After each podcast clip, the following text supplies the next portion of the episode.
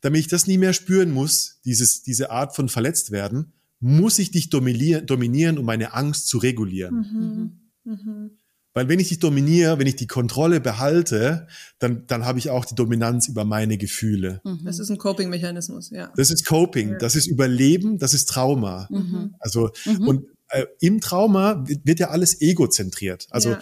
ähm, du suchst ja dann immer nur noch nach dem Exit, also sprich, mein Ego will überleben mhm. und äh, ich, ich trete euch alle weg dafür. Aber das, was ich gerade, ich trete euch alle weg dafür, ist ja die Lost Connection, also mhm. meine Unfähigkeit in Verbindung zu gehen. Mhm. Und ähm, was ich mir, also irgendwann in meiner Therapie oder, oder jetzt auch immer noch äh, wünsche oder immer wieder wünsche, das ist ja nicht mit einem schnipst und dann ist es halt so, ich will, dass man mir so weit, so tief vertraut, damit ich verletzlich sein kann, ohne die Angst vor dem Schmerz für meine Verletzlichkeit ausgelacht oder bestraft zu werden. Mhm.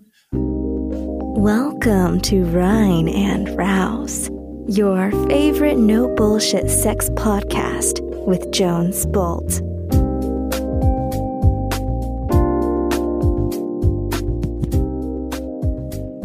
Hello Party-Mäuschen da draußen. Hier ist Lülle Jones mit einem Bonus, mit einer Einladung, mit einem, mit einer Alarmstufe Patriarchat zum Thema Patriarchat. Grund dafür ist, dass ich vor nicht allzu langer Zeit im Interview zu Gast war im Podcast The Full Experience. Das sind Fana und Carla, die in ihrem Podcast über die verschiedensten menschlichen Erlebnisse und Experiences in der Achterbahn des Lebens sprechen und Fragen hatten zum Thema Patriarchat. Und ich habe das mal zum Anlass genommen, wirklich zu reflektieren und aufzuklären, was das eigentlich genau heißt, Patriarchat. Dass das nicht heißt, dass du plötzlich alle Rechte und Vorrechte hast, dadurch, dass du ein Penisträger bist, sondern dass auch Männer unter dem Patriarchat leiden, dass Männer ihre eigene Reifung, ihr Persönlichkeitsentwicklungsweg versperrt wird oder vorgegeben wird und dadurch ja nicht zu dieser persönlichen Reife finden, die sie eigentlich sich wünschen und deshalb Suizidraten und Depressionsraten bei Männern so viel höher sind als und so weiter und so fort. Also du hörst schon eine heavy Folge, ein heftigster teilweise Monolog von Dr. Jones. Das heißt, wenn du äh, Bock hast auf Interviewpartner und auf Cat, dann ist es vielleicht nicht die Folge für dich. Wenn du aber mehr über Männer, über Männlichkeit, Persönlichkeitsentwicklung im Sex mit und durch das Patriarchat lernen willst, dann empfehle ich dir wirklich hardcore diese Folge. Ähm, wenn du Skin in the Game das selbst erfahren und erleben willst, wie wir das Patriarchat auflösen und uns näher kommen, Be aware of Berlin. Wir haben die erste and one and only Temple Night in Berlin am 4. März mit einer Hammer Location, mit hammergeilen Programmen. Natürlich kommen unsere ganzen Workshops in nächster Zeit zu tragen und wir planen bis zum September und Oktober mit unserem Rein und Raus Summer of Love Retreat, mit der Männer Safari, mit dem Männerabenteuer durch die Sahara-Wüste. Check out www.reinundraus.com. Und jetzt halte ich erstmal die Klappe und wünsche dir viel Spaß mit dieser intensiven Folge. Dein Jones. Jetzt geht's los. Hallo Leute, wir sind wieder da. Ich bin gerade mega aufgeregt und freue mich riesig auf diese Folge. Wir haben heute wieder jemanden zu Gast und wir werden über super spannende Themen reden. Ihr kennt vielleicht noch unsere, bestimmt kennt ihr noch unsere Champagner-Sklaven-Folge, wo wir in da ja in das Thema eintauchen oder uns gefragt haben, welche Konditionierungen, ähm, welche Blockaden nehmen Frauen aus dem Patriarchat mit. Wir wollen heute ähm, quasi ja eine ähnliche Folge oder ein, ein ähnliches Thema eintauchen, aber wir wollen heute schauen, was geht eigentlich bei Männern ab? Was sind die Blockaden, Konditionierungen, die Männer auferlegt bekommen? Wie können sich Männer davon befreien? Wir wollen auch in, in die Sexualität eintauchen. Also es wird eine super, super, super spannende Folge. Und Carla, ich freue mich, dass du jetzt unseren Gast vorstellst. Ja, happy welcome an Jones Bolt. Er ist ähm, Podcaster des überragenden Podcasts Rein und Raus, wo ähm, es wirklich mal um die juicy Sex-Themen geht, ohne ein Blatt vor den Mund zu nehmen, die mich sehr gehuckt haben bisher. Und ja, Jones, du bist, ähm, du bist Coach auch, du bist Therapeut, du gibst Workshops rund ums Thema Sexualität und ja, auch Männlichkeit, oder? Korrigiere ja. mich, wenn I'm, if I'm wrong. So. Yes. Ich habe ja noch gar nichts gesagt. Hallo. ja, genau. Herzlich willkommen an dich. Ja. Schön, dass du da bist. Schön, dass ich dabei sein darf. Äh, wirklich vielen Dank für die Einladung. Ähm, ich, ich, jetzt wünschte ich, dass wir Champagner da hätten, aber äh, wir haben ja, wir haben es 11 Uhr und bleiben dann bei unserem Kaffee und Tee. Ja. Äh, und reden, lass uns mal über Männer reden. Ich habe richtig Lust drauf. Ähm, die das, das Thema, was ihr mitbringt, diese Kombination von, von Männlichkeit, männliche Herausforderungen plus Persönlichkeitsentwicklung im Sex, äh, ist der Sweet Spot von dem, was, was ich in die Welt bringen möchte. Äh, von daher lasst uns super gerne richtig tief eintauchen. Nice. Ja. Mega schön. Ja, magst du uns zum Einstieg mal der Klassiker, ja. bevor es jetzt hier ein bisschen wilder wird, aber ähm, einfach mal kurz deine Journey trotzdem erzählen. Wie, wieso ist dieses Thema Sex und Persönlichkeitsentwicklung für dich so dein Steckenpferd geworden? Wie kamst du ja. dahin, wo du heute bist? Ja, ich, ich übe mich ja in radikaler Ehrlichkeit. Das ist für mich so ein, ein wesentlicher Punkt, der mich befreit hat. Und die, die wirklich ehrliche Geschichte ist, dass ich ähm, ab meinem zwölften Lebensjahr so extrem pornosüchtig wurde, dass ich bis zu meinem 28. Lebensjahr keine normale Form von Sex äh, haben konnte. Das war ähm, gespickt, mein Leben war gespickt mit Erektionsstörungen, mit Ängsten, mit Scham, mit Schuldgefühlen, mit ähm, traumati äh, traumatisierenden Erlebnissen, mit Nervensystemen, Kollab äh, Kollaboration, äh, kollabierendem Nervensystem. Und ähm, ich, ich dachte ganz lange in meinem Leben, das ist, das ist das Urteil meines Lebens, da komme ich nie raus, so werde ich sterben. Und äh, glücklicherweise bin ich irgendwann zur Gestalttherapie gekommen, also eine, eine Gesprächstherapie aus der humanen Psychologie. Ähm, und ähm, das war der Kickstarter für ganz viel Persönlichkeitsentwicklung, für ähm, äh, Selbsterfahrungsgruppen, Seminare, Heldenreisen, Traumatherapie, Sexualtherapie, ähm, bis zum Pilgerweg. Also ich bin mehrmals durch Spanien gelaufen. Ich musste irgendwas in mir klarkriegen. Ich musste irgendwas in mir, in mir klarkriegen, mich kennenlernen oder, oder rausfinden, warum ich mich, warum ich verlernt habe, mich zu kennen. Und ähm, ich habe irgendwann gemerkt, die größten Sprünge in meiner persönlichen Entwicklung, wenn der Knoten geplatzt ist, der, dieser gordische Knoten meiner, keine Ahnung, wo die Scham und Schuld herkommt, aber über zwölf Jahre Pornokonditionierung haben das mit mir gemacht, ähm, dass wenn ich in einem Setting bin, wo, wo es um Sexualität geht, ich am schnellsten an meine Persönlichkeit und an meine Kernthemen von äh, Lost Connections, Verbindungen, Trauma und so weiter rankomme. Also das ist für mich der größte Hebel und das ist für mich das größte Geschenk, was ich von meinen TherapeutInnen mitbekommen habe. Und das ist das, was ich jetzt in die Welt geben will. Mega cool. Und also ich finde es ich find's super spannend, weil ich das Gefühl habe, dass es häufig so ist, dass das Sexualleben und das Leben drumrum häufig sehr getrennt voneinander betrachtet werden. Ne? So mhm. dieses, okay, in meinem Sexualleben kann ich irgendwie Dinge ausleben, die ich sonst nicht ausleben darf, weil mhm. sie, ne, aber die irgendwie trotzdem Ausdruck äh, gewinnen wollen oder so oder ausgedrückt werden möchten. Aber ja. dass es so total gesplittet voneinander gesehen wird. Und da freue ich mich auch total heute mit dir ja. irgendwie reinzugehen und zu schauen, wo ist da eigentlich die Connection? Was machen ja. die Dinge in meinem in meinem Alltagsleben mit mir, die ich in, meiner, in meinem Sexualleben erlebe und genauso ja. andersrum, ne? Ja, ey, total. Ich hatte gestern ein Gespräch darüber und ich finde es immer wieder super spannend, dass äh, es gibt ja super viele Lebensbereiche. Äh, Karriere, Finanzen, Freunde, Soziales, physisches Umfeld. Die werden immer so als ein Paket betrachtet, aber mhm. Sex hat so eine fetischisierte Sonderstellung. Mhm. Das ist da das Besondere, was unsere Romantik, unsere Zwischenmenschlichkeit irgendwie so einen Maßstab gibt. Und äh, gerade wo du es gesagt hast, dachte ich an, an, äh, an Carl Gustav Jung und die, den Schatten. Also diese äh, sozial unerwünschten, unterdrückten äh, Begierden der menschlichen Psyche. Und wann, wo kommst du an diese Themen, wenn nicht durch Sex? Mhm. Weil es um, um, um Körperflüssigkeiten, um Perversionen, um Fetische geht.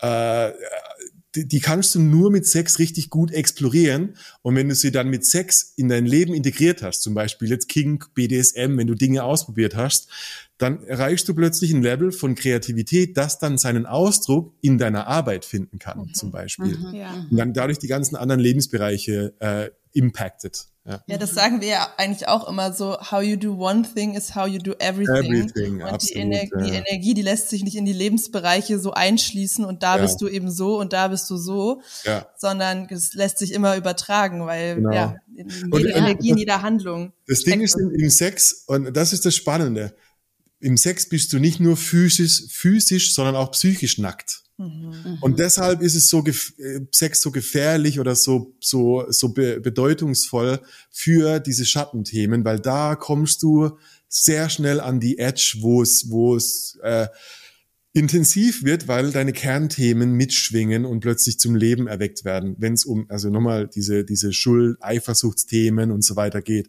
Das sind ja die, die uns am, am weitesten von der menschlichen Verbindung auch wegbringen. Ja. Mhm. Ja. Mhm. ja klar, das sind eigentlich die, die krassesten Sachen, wo am meisten, also ja. die, die Psyche und die Sexualität, das ist ja, ja das Vergrößerungsglas dann zusammengenommen für diese Brennglas, Themen. Ja. ja, wo man einfach so, wo ja wahrscheinlich die meisten einfach einen riesen Widerstand innerlich haben, sich das zusammen auch noch anzugucken. Ja. Und umso krasser können aber die Effekte und die und die Geschwindigkeiten sein, genau. in denen du Sachen über dich erkennst. Ne? Mhm. Ja.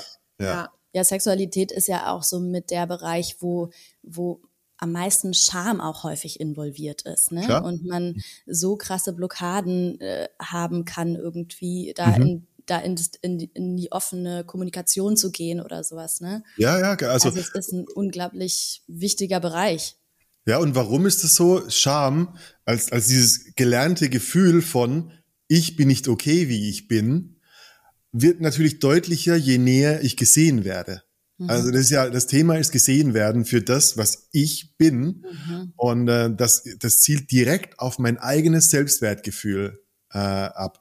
Und äh, wenn ich eins nicht will, dann, wenn ich richtig gesehen werde, in dem Moment der größten Verletzlichkeit, abgelehnt zu werden. Ja. Und deshalb tut's auch, tun wir alles dafür, um Scham, um, ums Verrecken nicht zu spüren. Ja. Mhm. Weil das geht an, das, das fühlt sich zerbersten an, da sterbe ich. Diese Art von Ablehnung ist schlimmer als der eigentliche Tod, weil nach dieser Ablehnung muss ich mit dieser Demut weiterleben. Mhm. Ja. Und deshalb ist es so schwer, drüber hinwegzukommen. Ja, das Interessante mit Scham ist ja, dass es durchaus äh, einen biologischen Sinn hat. Warum gibt es diese Emotion überhaupt? Es mhm. ist mhm. ja dafür da, dass, dass Kinder auch lernen, sozial angepasst sich zu verhalten und ja. sich in die Gruppe zu integrieren. Und wenn ja. man sich schämt, ist es ein ganz schneller Rückkopplungseffekt im Körper. Oh, das sollte ja. ich nicht machen.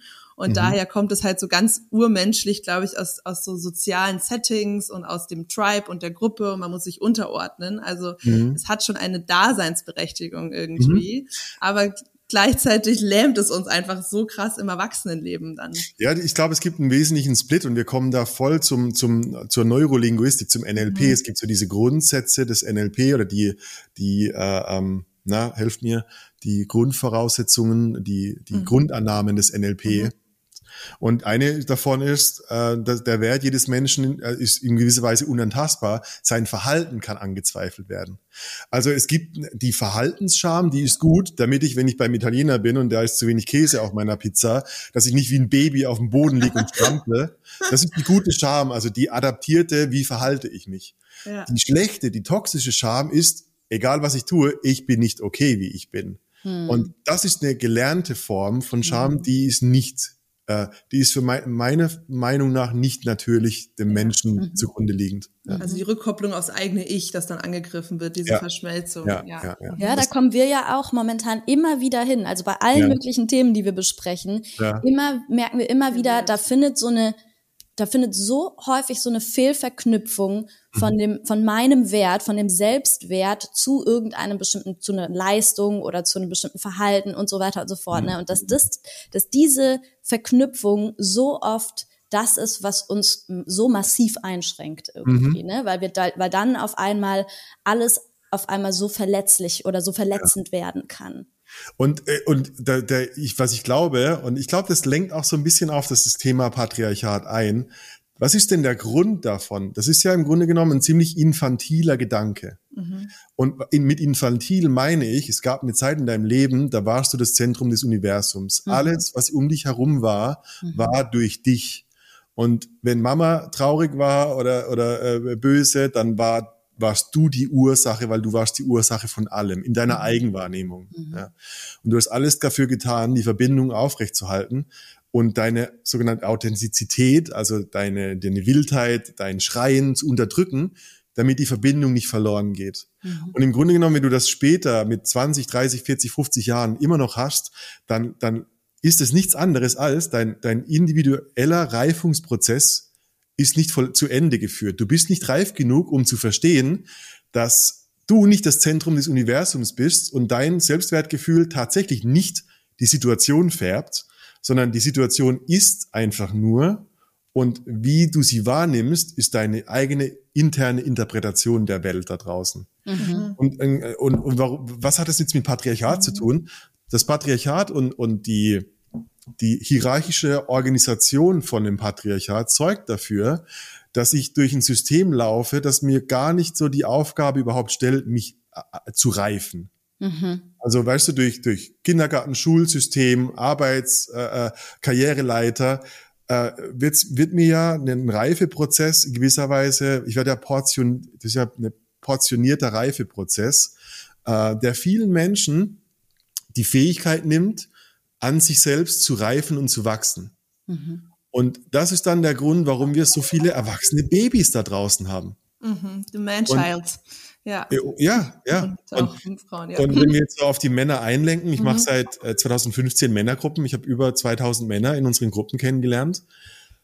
Und wenn ich manchmal, ähm, da, äh, ich war immer wieder überrascht und konnte es gar nicht richtig einordnen, warum da so viele erwachsene Babys sitzen. Mhm die einfach mit 50 Jahren keine, und das, das klingt fies, aber ich, ich will es eigentlich liebevoll, was schon eine liebevolle mhm. Ohrfeige, die keine Ahnung mhm. haben, wie man wirklich sich um sich selbst kümmert. Mhm. Weil sie immer noch durch diesen äh, abgeschnittenen Reifeprozess denken, die Mama müsste doch kommen und mir eine Pampers anlegen. Ich habe mhm. nämlich Angst. Mhm. Äh, und das ist ähm, ein, ein, ein, ein, ein wesentliches Zentrum von dem, was wir jetzt Patriarchat heute nennen. Ja und wie sich das für Männer ausübt auf einer ganz, ganz hohen Ebene. Mhm. Das finde ich voll interessant, weil das ist so ein ja. bisschen entgegen so den, den Grundsymptomatiken, die ich so im Kopf hatte. Ja. Also eher das, der Archetyp des ähm, überdominanten Mannes, der mhm. eben ja in, in dieser Gesellschaft so dieses Stereotyp, was halt seit Jahrtausenden da ist, der der King, der, der gewinnt, indem er andere überpowert und so, ja. und dass du das halt siehst in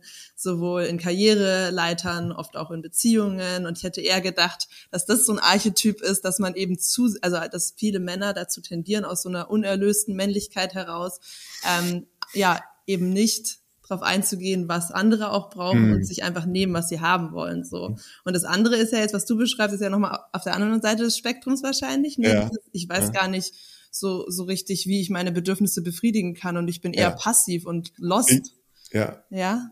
Soll ich dir, ich, ich kann dir dazu einen richtigen Brainfuck geben. Ja, hau raus. Deine, die Aussage, die du gerade getroffen hast, also deine Annahme, was das Patriarchat ist, mhm. ist eine patriarchale Aussage.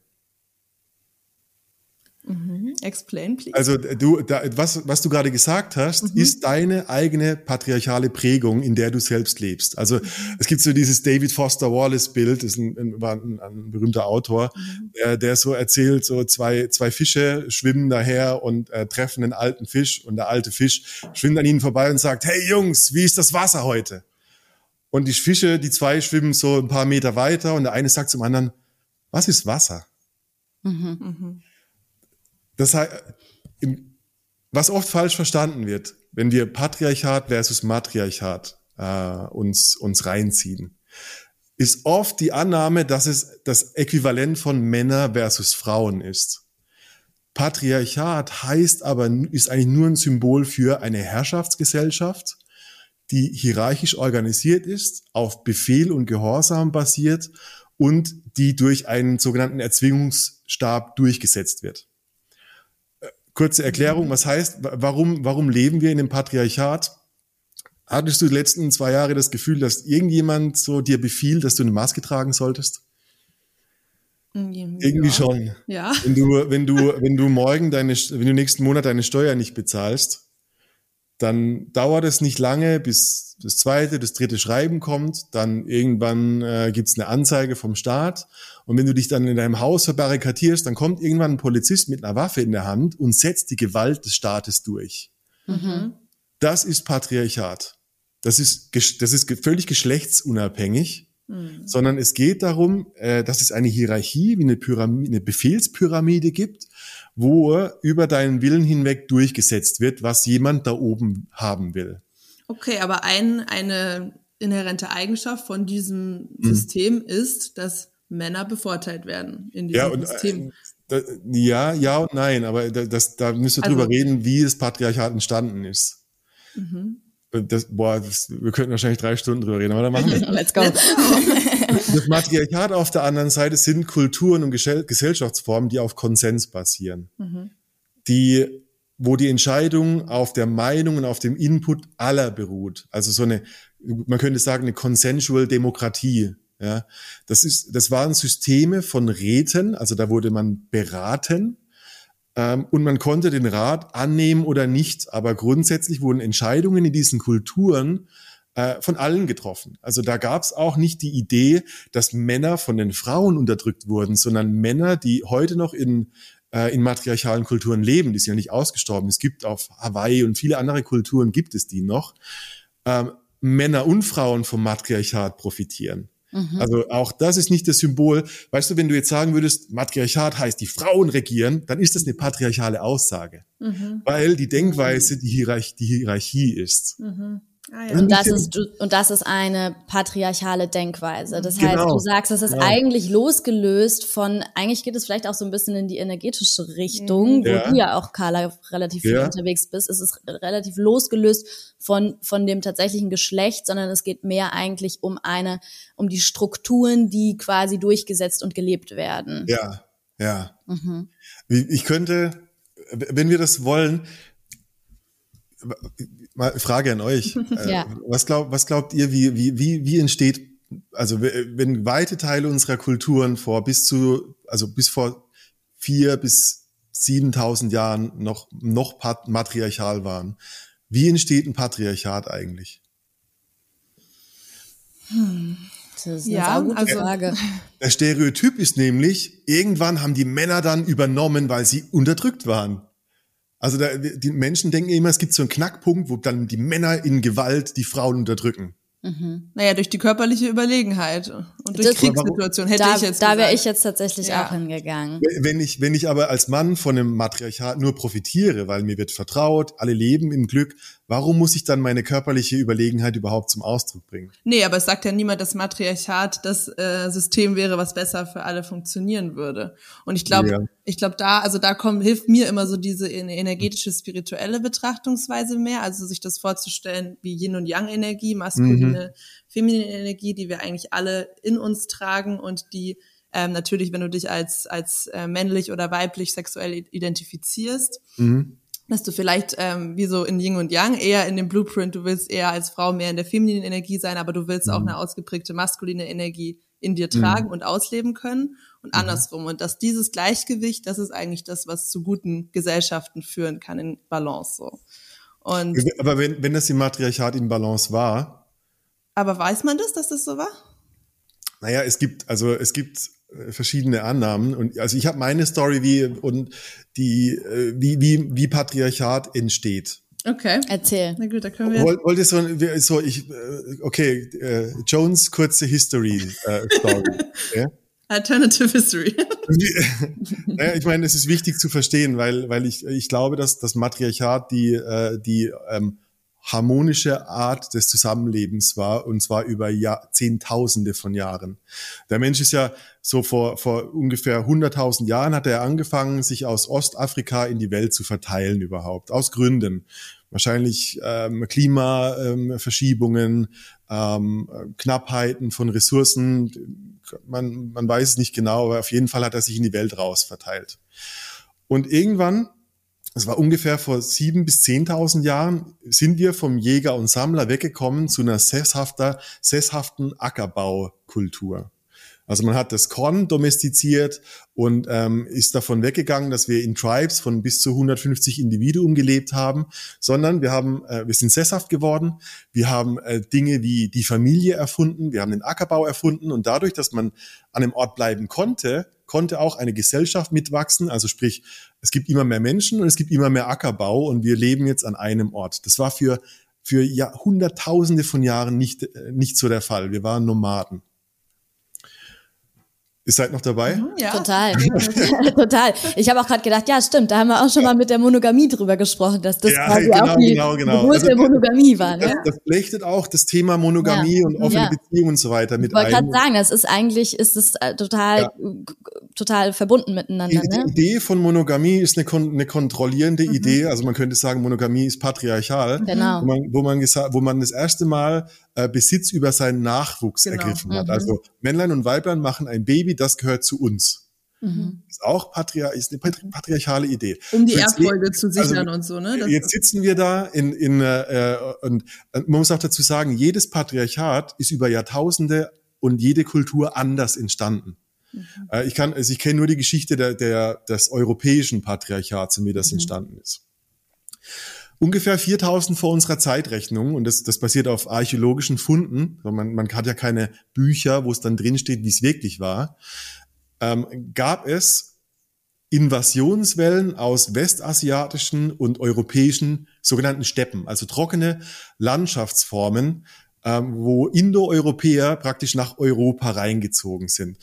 Und so, warum ist das so? Also vorher leben die so in Harmonie und Gemeinschaft und was passiert jetzt damit, dass wieder jemand aus der Sesshaftigkeit zum, äh, äh, also sich sein, sein Imperium erweitert, wenn wir jetzt diese Sprache benutzen? Mhm. Was damals passiert ist, ist Folgendes. Es gab geografische Trockenperioden und Kälteperioden mhm. und die Steppen, wo sie waren, also Steppen sind, sind gra trockene Graslandschaften, wo aber ka kaum bis keine Bäume wachsen, also wenig fruchtbar, aber ausreichend zum Ackerbau. Jetzt ändert sich das Klima und es findet eine Wüstenbildung statt. Das heißt, der Boden wird immer unfruchtbarer und der Ackerbau funktioniert plötzlich nicht mehr und dadurch funktioniert auch die Sesshaftigkeit nicht mehr. Mhm. Jetzt gibt es also eine Notwendigkeit von der, vom Ackerbau wieder wegzurücken und Viehzucht zu betreiben. Boden ist nicht mehr fruchtbar, es wächst nicht mehr so viel, man hat aber die Tiere um sich. Man kann nicht mehr zum Jäger und Sammler werden, weil zum Beispiel Mammuts und andere Tiere, die man vorher früher noch gejagt hat, gibt's nicht mehr. Mhm. In der Area, wo man jetzt Ackerbau betrieben hat, hat man die, die, das, das Tier sozusagen vertrieben. Und man fängt an mit der Viehzucht. Was passiert? Die Herden, die Viehherden werden immer größer. Man muss Futter finden für die Viehherden. Und man beginnt für die wachsende Viehherde, die man nicht mehr zu Fuß ähm, unter Kontrolle halten kann, Pferde zu domestizieren.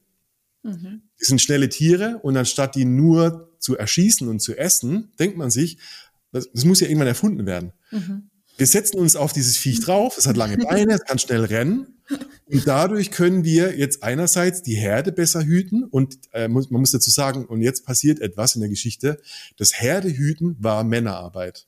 Mhm, schon immer. Und der Ackerbau war Frauenarbeit. Der mhm. Ackerbau stirbt, die Männer hüten die Herde, mhm. haben Pferde, aber müssen natürlich gleichzeitig neues Terrain erschließen, weil je mehr Vieh es hat und umso weniger Gras es gibt, umso mehr musst du halt wieder dein, das Volk, die Stämme umziehen, damit das Vieh wieder was zu fressen hat. Was jetzt passiert Folgendes: Dadurch, dass die Männer jetzt plötzlich für das die Neuerschließung von Terrain zuständig sind mit ihren Pferden und den Viehherden, entsteht so ein, ein sogenanntes Häuptlingswesen. Das heißt, das Matriarchat sagt, oh Männer, vielen Dank, ihr kümmert euch um unser Überleben, ihr bekommt ab sofort Privilegien. Mhm. Also wir sind abhängig von euch, äh, sorgt für, äh, für unsere Kinder, für unser Fortkommen, ihr, ihr, ihr, müsst, ihr müsst Gott sein, ihr seid unsere Retter. Mhm. Ab dem Moment, wo, wo, wo jetzt beginnt, dass die Männer plötzlich ein Bewusstwerden darüber haben, so, oh geil, Privilegien sind ja der Hammer. Und das, und das Ego freut sich natürlich. Ab dem ja. Moment beginnt mhm. die patriarchale Herrschaft. Mhm. Und natürlich, äh, der Rest ist Geschichte. Wir, wir, ziehen weiter, das heißt, die, die, die Strömung geht immer weiter in, nach Europa. Die, äh, die, diese nomadische, äh, also neue nomadische Kultur stößt jetzt auf europäische Kulturen, die noch matriarchal leben, haben Pferde domestiziert, was keine andere Kultur hat. Ähm, durch den Krieg mit anderen Völkern um diese, ähm, ähm, äh, also Viehterrain, äh, um dieses fruchtbare Terrain. Es ist ja nicht nur eine eine Gruppe von, von, von einem Volk, das einfach umherzieht, es sind ja mehrere Völker, die mhm. das gleiche Problem haben, fängt man plötzlich an, Krieg zu machen. Mhm. Also in dem Moment entsteht nicht nur der Anführer, sondern es entstehen auch seine Krieger. Mhm. Und die fallen über Europa ein und Europa hat keine Pferde, hat kein, hat kein Kriegszeug, hat keine Soldaten. Und so ist so die, über Jahrtausende hinweg die Bewegung äh, mit einer immer größer werdenden Zivilisation, dass es normal wird, dass wir in, in patriarchalen Hierarchien leben, die irgendwann das Matriarchat einfach aussterben haben lassen. Mhm. So, und, und riesen Brainfuck, stimmt's? Mhm. Also sprich, ja über ganz weite Strecken hinweg haben Frauen, haben alle Menschen in dieser Kultur den, den, äh, den, ja, den charismatischen Anführern äh, Privilegien zugestanden. Die Privilegien werden irgendwann akzeptiert, werden dann benutzt für das eigene, ja, für den eigenen Vorteil. Und so entsteht Hierarchie, die es vorher nicht gab. Es gab eine, eine Konsensgesellschaft, wo alle ähm, äh, einen Status haben, ja, durch ihre Erfahrung, durch ihr Alter, durch ihre Beratung. Also man ging dann zum Medizinmann, weil der Medizinmann ist halt der Medizinmann. Mhm. Er berät mich für meine Krankheit, für meine Verletzung, was ich tun kann. Ich kann es aber annehmen oder nicht. Mhm. Man geht hin, man kommt hin zu einer Hierarchie, die man organisiert, auf Befehl, Gehorsam basiert, ähm, gemanagt wird sozusagen. Und das ist der Grund letztendlich, warum äh, ähm, und das ist die große Verwechslung. Du hast ja auch mhm. als Frau potenziell kannst du in eine Situation kommen, als Managerin, sage ich jetzt einfach mal ganz stereotyp, wo du ja auch deine Gewalt ausüben kannst.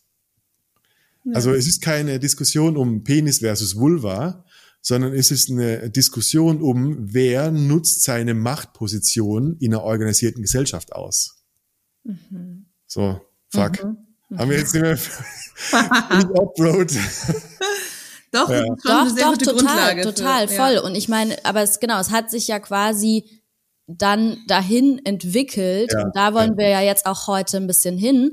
Ja. Carla und ich haben da tatsächlich auch beide in den letzten Monaten, sag ich mal, so, ein, so einen gedanklichen Shift auch gehabt, ne, wo wir davor irgendwie eben so sehr stark die, das, die ähm, so sehr stark den Fokus hatten auf der Unterdrückung der Frau und, ja.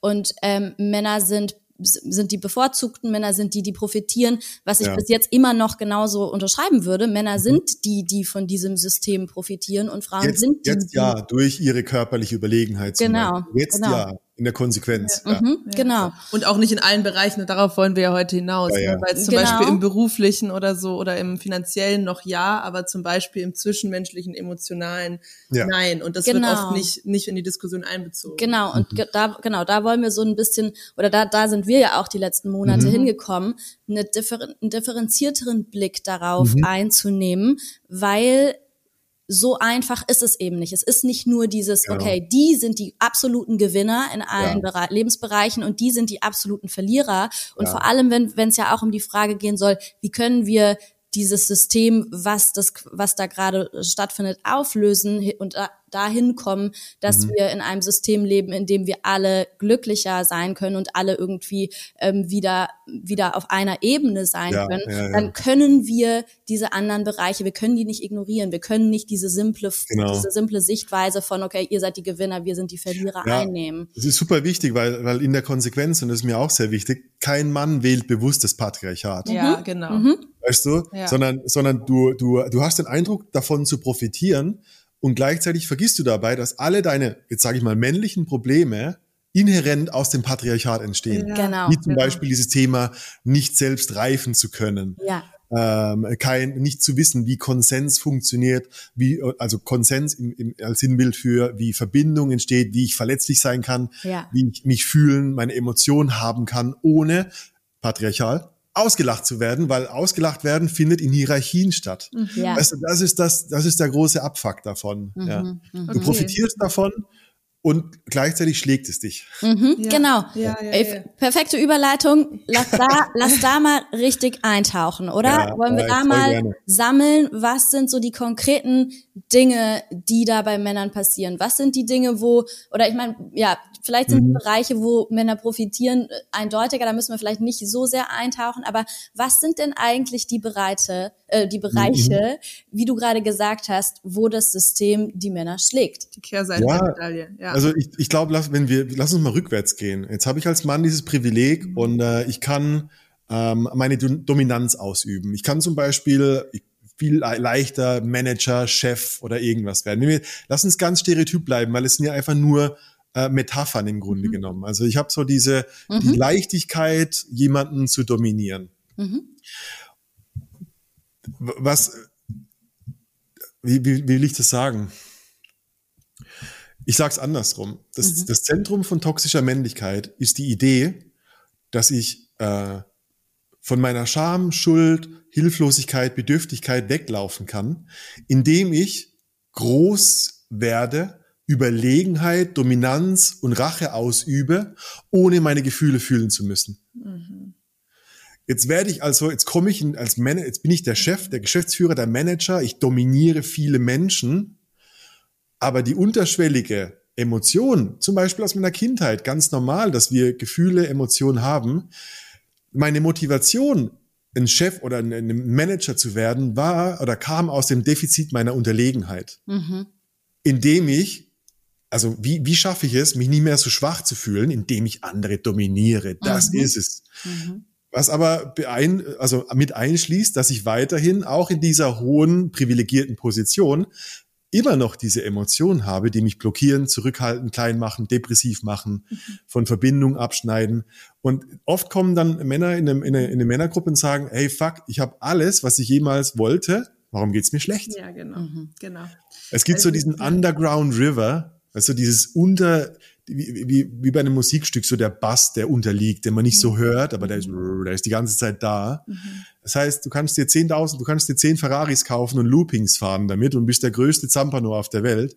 Und trotzdem fickt dich dein Unterbewusstsein, weil deine Scham, Schuldgefühle, Hilflosigkeit, was du ganz normal hattest als physiologische Frühgeburt, wie jedes Säuge, äh, wie, ja, weiß nicht wie jedes Säugetier, aber wie jeder Mensch, nicht bearbeitet hast, weil, und, und, und jetzt kommt dir diese patriarchale Gesellschaft, dir gesagt wurde, Männer weinen nicht. Mhm. Männer sind immer stark, Männer müssen wissen, was sie wollen.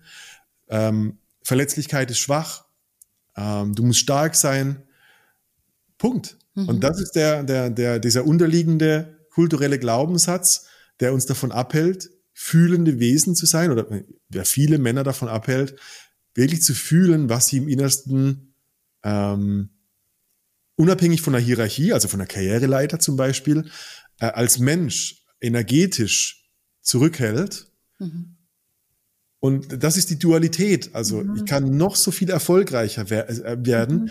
Unterbewusst kann mein Leben immer noch von diesem Underground River, nenne ich es jetzt einfach mal, äh, immer wieder untergraben werden. Ich, ja, ich liebe das, diese Erklärung. Es ist echt, trifft's mega auf den Punkt. Es ist ein Ja. super geil, diese Ja. Zusammenhänge mal so, so in einem dargestellt zu bekommen. Ja, ja. Und äh, genau, das ist dieser schale Abklatsch, den du bekommst für die für die Dominanz, die dir so ein vermeintliches Sicherheitsgefühl äh, Ja. gibt. Und Ja, ja. ähm, ich meine, das kennt das kennt man genauso als Frau, die sich dieses Verhalten aneignet, um in dem System voranzukommen. Das ist ja nicht geschlechterspezifisch.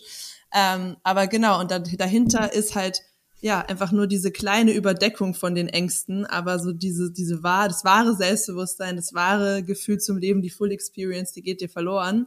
Ja, und du weißt genau. wahrscheinlich nie, dass es das gibt, weil du hast es ja noch nie gefühlt, ne? Also wie Ja. durchbricht man oder wie wie gehst du daran? Wie durchbricht man diesen diesen eisernen Vorhang irgendwie? Ja, weil ich- du kennst es ja gar nicht, wonach du suchst. Ich finde, äh, du, du, du, das finde ich ein schönes Wort, was du gesagt hast, das wahre Selbstbewusstsein. Wie komme ich, wie komme ich zu wahrem Selbstbewusstsein? Durch Verbindung, weil selbst, mir selbstbewusst werden kann ich ja nur im Abgleich mit dem Gegenüber. Mhm. Also die, was vor meinem Verlust des Selbstbewusstseins da sein muss, ist eine verlorene Verbindung zu Menschen. Ähm, bei, also nur mal ein Beispiel, äh, warum das ein, ein, das ist für viele Männer ein sogenannter Double Bind. Das kennt ihr bestimmt. Also Ähm, weil A ist gleich B, ist B ist gleich A. Mhm. Als, ich erinnere mich als, als Kind, ich muss vielleicht so sieben oder acht Jahre alt gewesen sein und ich, ich erinnere mich, ich war ziemlich emotional. Ich hatte ziemlich guten Zugang zu Weinen. Mhm. Ähm, und meine Mutter hat mich dafür beschämt und ausgelacht. Mhm. Also diese, dieses Stereotype sei ein Mann, habe ich tatsächlich erlebt mit meiner Mutter. Also mhm. die hat mich komplett aus eigener Unsicherheit, weil es vererbt sich ja irgendwo auch, mhm. also ist ja oft aus eigener Unfähigkeit, dass jemand nicht lachen kann, sagt er, guck dich an, du lachst, so eine mhm. Projektion, ja. Und ich habe ich hab mehrere dieser Instanzen, die ich so in meiner Therapie wirklich immer wieder erlebe, so, oh ja, ich wurde ausgelacht fürs Weinen, mhm. für meine mhm. Schwäche. Mhm.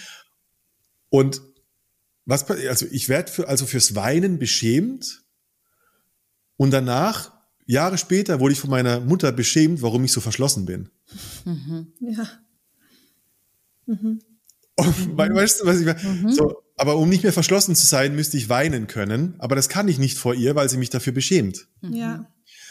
Unglaublicher Double Bind. Ja, voll. Du, bist, du steckst also, in einem kompletten ja. Dilemma. Ja. Du steckst in einem Dilemma und es ist ja. eine Karte. Das ist wie eine liegende Acht. Ja. Und äh, weil ich nicht weinen kann, werde ich beschämt. Und ich schäme mich, weil ich nicht weinen kann. Ja.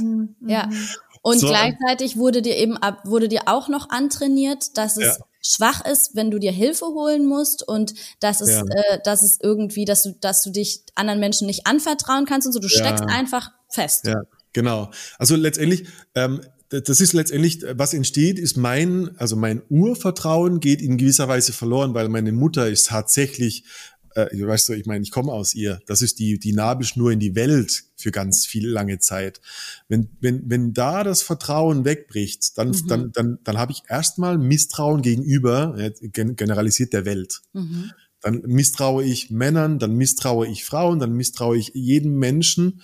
Und das Einzige, was ich dann, also als Konsequenz, wenn ich so reflektiert drüber nachdenken, äh, denke, damit ich das nie mehr spüren muss, dieses, diese Art von verletzt werden, muss ich dich dominieren, dominieren um meine Angst zu regulieren. Mhm. Mhm. Weil wenn ich dich dominiere, wenn ich die Kontrolle behalte, dann, dann habe ich auch die Dominanz über meine Gefühle. Mhm. Das ist ein Coping-Mechanismus, ja. Das ist Coping, das ist Überleben, das ist Trauma. Mhm. Also, mhm. und äh, im Trauma wird ja alles egozentriert. Also ja. Ähm, du suchst ja dann immer nur noch nach dem Exit, also sprich, mein Ego will überleben mhm. und äh, ich, ich trete euch alle weg dafür. Aber äh, das, was ich gerade, ich trete euch alle weg dafür, ist ja die Lost Connection, also mhm. meine Unfähigkeit in Verbindung zu gehen. Mhm. Und ähm, was ich mir, also irgendwann in meiner Therapie oder, oder jetzt auch immer noch äh, wünsche oder immer wieder wünsche, das ist ja nicht mit einem schnipst und dann ist es halt so, ich will, dass man mir so weit, so tief vertraut, damit ich verletzlich sein kann, ohne die Angst vor dem Schmerz für meine Verletzlichkeit ausgelacht oder bestraft zu werden. Mhm. Wenn, wenn ich als Mann also verletzlich sein kann und mein mhm. Äußeres euch jetzt zum Beispiel zeige mhm. und ich angenommen werde in Verbindung und da nicht der, der Eindruck bleibt von, oh fuck, jetzt denken die, ich bin so ein Schwächling. Erst dann kann ich heilen. Mhm. Ja. Und ich begegne dieser Situation halt nicht so oft. Potenziell ist es sehr viel öfter so, dass wenn ich da draußen irgendwo verletzlich bin, dass mir eher jemand eine Ohrfeige gibt und sagt, komm mal, reiß dich mal zusammen, Junge. Mhm. Und dann kann ich nicht verletzlich sein. Und das ist die gleiche Lemniskate, also diese liegende Acht. Weil ich nicht verletzlich sein kann, vertraue ich dir nicht. Weil ich dir nicht vertraue, kann ich nicht verletzlich sein. Mhm. Und äh, wir brauchen also ähm, äh, als Lösung Räume. Und das ist die, der, der Sinn einer Männergruppe wo ich verletzlich sein kann. Da sitzen 20 andere Männer um mich herum. Ich kann, ich kann, ich sag's ganz konkret, ich kann weinen, ich kann meine Situation betrauern und ich kann wieder nach, nach oben gucken und in die Runde gucken und merken so, keiner lacht, keiner findet mich scheiße, ich bin angenommen, ich bin okay, wie ich bin. Ich bin okay, wie ich bin. Mhm. Selbstwertgefühl kommt zurück, Bewusstsein. Gib mir, gib mir gib mir irgendeinen Mann und das ist nicht so, dass ich was mache. Ich mache den Rahmen. Und lass den fünf, in fünf Männergruppen teilnehmen und sein Leben verändert sich maßgeblich. Mhm. Mhm. Durch diese Qualität. Ja. ja. Quasi ein Verletzlichkeits-Safe Space für Männer. Ja, natürlich, weil äh, ja. Wir, durch die, wenn wir die Verbindung verlieren, verlieren wir die die äh, die Fähigkeit, unsere Emotionen zu prozessieren. Mhm. Ja, ich hab, musste da auch gerade dran denken. Also also ich finde dieses Weinen ist das beste Beispiel. Also wenn man sich mal wenn man sich mal vor Augen hält, was da eigentlich abgeht. Also Ja. Weinen ist ein komplett natürlicher Verarbeitungsmechanismus wir, des ja. menschlichen Körpers. Wir brauchen das, Das brauchst du um dringend. Trauer verarbeiten zu können. Ja. Und ich meine, es gibt so, wenn, wenn man mal in, ne, wenn man, es gibt so viele Männer, wenn man mal fragt, so, wann hast du das letzte Mal geweint?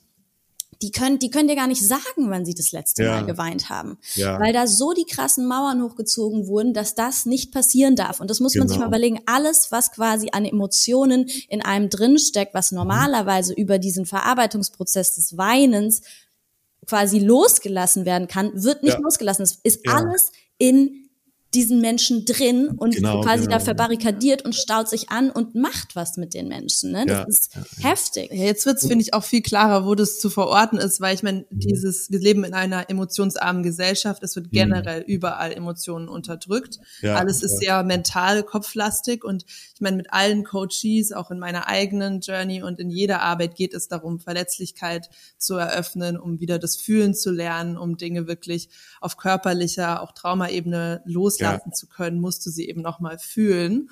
Und Ja. das ist ja für alle die Journey. Und Mhm. ähm, genau, und ich glaube, da kommen wir jetzt aber an den Unterschied, wo Männer eben wirklich benachteiligt sind in dem Sinne, Ja. weil ähm, zum Beispiel, ich habe auch ein Thema gehabt mit Wein, eher in die Richtung, dass es dann als hysterisch ähm, Mhm. beurteilt wurde von meinen Genau, Eltern. Also das ist das ja. andere Shaming ähm, Ja. in die andere Richtung. Aber Grooming, ja, aber Frauen haben halt, haben wir auch zum Beispiel mit unseren Kumpels, mit unseren Boyfriends und so weiter oft drüber geredet. Wir haben halt das Miteinander schon immer gehabt, diesen Safe Space mit Freundinnen, ähm, in dem man eben ganz natürlich ähm, gesellschaftlich sozialisiert ist es in Ordnung, über deine Gefühle mit deiner Freundin zu reden. Ja, das Ähm, ist für euch viel leichter zugänglich. Ja. Genau, und, Und sich zu trösten und Ja, ne, ja. Sich, sich in den Arm zu nehmen und so Empathie weiter. Ne? und reines Genau. Zuhören ohne, ohne Judgment. Ja, Ist für voll. euch sehr viel natürlicher als für Männer. Ja. Mhm. Voll und äh, genau, ich wollte nochmal auf diesen Freundschaftsbereich raus, Männer unter Männern, also auch wenn man noch nicht den Zugang vielleicht oder noch nicht so weit ist, zu sagen, ich gehe jetzt in eine Männergruppe. Ja, Aber das ja. ähm, ist halt, glaube ich, auch für viele so ein Thema, dass sie eben nur mit der Partnerin diese Verletzlichkeit zulassen und vielleicht mal weinen zulassen. Wenn können. überhaupt. Wenn Wenn überhaupt. überhaupt. Wenn überhaupt. Ja, ja, Ähm, genau. Aber diese Barriere, die ich erlebe in meinem Umfeld von ähm, Männerfreundschaften, die Mhm. ist so krass, sogar in unserer Bubble, wo wir über diese Themen reden. Aber diese Berührungsängste sind unfassbar. Ja. Wie können wir die, wie kann man da sich annähern als Mann? Ich habe ein, äh, mir, mir fällt ein, mir fällt ein Beispiel ein, was echt, was echt krass war, vor kurzem in einer Männergruppe. So als, als, einfach nur als Story. Ähm, da ist einer, der heiratet bald. Und äh, er hat plötzlich läuft ihm so der kalte Schauer über den Rücken und er sagt, ach du Scheiße, ich weiß gar nicht, wer mein Trauzeuge sein kann. Wow. Also übersetzt, ich weiß, es steht kein Mann mir nah genug, dass ich ihm das in die Hand geben könnte. Ja, ja. Fuck.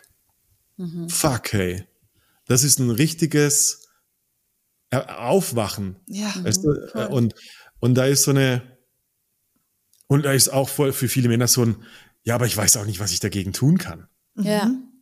Also pff, soll ich mir jetzt plötzlich ein Herr wünschen? Ja. Also dieses, was du gerade gesagt hast, das wollte ich auch nochmal aufgreifen, so dieses, äh, die Emotion nochmal fühlen. Das ist tatsächlich ein kleiner Tod. Ähm, das ist, äh, wir, wir glauben oft, wenn ich das, wenn ich das fühle, da sterbe ich doch, wenn ich durch dieses Nadelöhr Ja. durch muss. Die, die, die, ganzen therapeutischen Begriffe, die, die Zwiebel schälen, durchs Nadelöhr durchgehen. Das hat immer diesen kleinen Tod. Ja. Und es ist energetisch, wenn du jetzt wirklich spirituell sagst, du lässt dein Ego wirklich ein bisschen sterben und du musst darauf vertrauen, dass danach, und ihr kennt das viel besser als Frauen, wenn ihr mal richtig heftig geweint habt, plötzlich ist wieder Sunshine and Rainbows. Ja, das Also diese ist dann so eine krasse ist. Erleichterung ist und reinigend. ist reinigend, genau, Aber reinigend. Männer, Männer trauen der Sache nicht. Hm. Das ist so dieses, nee, nee, nee, wenn ich da jetzt weine oder was, dann stirbt dieser, dieses männliche Ego und dann sterbe ich mit. Bin ich für immer schwach. Und ich meine, ich, die, die größten Momente meiner Transformation war fucking weinen und merken, dass ich danach wie eine, wie eine Upgrade-Version, wie so ein Mario, der einen Pilz gefressen hat, äh, größer wurde. Ja. Und, äh, und es ist aber schwierig in Worten beizubringen, weil jemand muss das mit, der ha mit Haut und Haaren erlebt haben, um zu sagen, boah, wie geil war das? Ich war richtig traurig, das Leben war vorbei und jetzt bin ich so eine geile Person wieder. Das ist eine, ein Erlebnis. Und Ja. die meisten Männer, die kommen in eine Gruppe und die, die grundsätzliche Baseline auch da ist, sie glauben das gar nicht zu fühlen. Mhm. Die fühlen das gar nicht. Mhm. Das ist aber nicht der Fall. Also wenn die Männer draußen das, das hören, du fühlst nichts, weil du nichts fühlst, sondern du fühlst nichts, weil du irgendwann aufgehört hast zu fühlen, was einfach ist. Mhm. Und das ist das, wo viele zum Brainfuck haben, in sich intellektualisieren, äh, alles wissen, also auch super viele. Ich habe früher, oh Gott, ich war, ich war der wandelnde Eckart Tolle und Krishnamurti. Ich wusste, ich wusste jeden zweiten spirituellen Scheißsatz von immer ist jetzt und so, weißt du.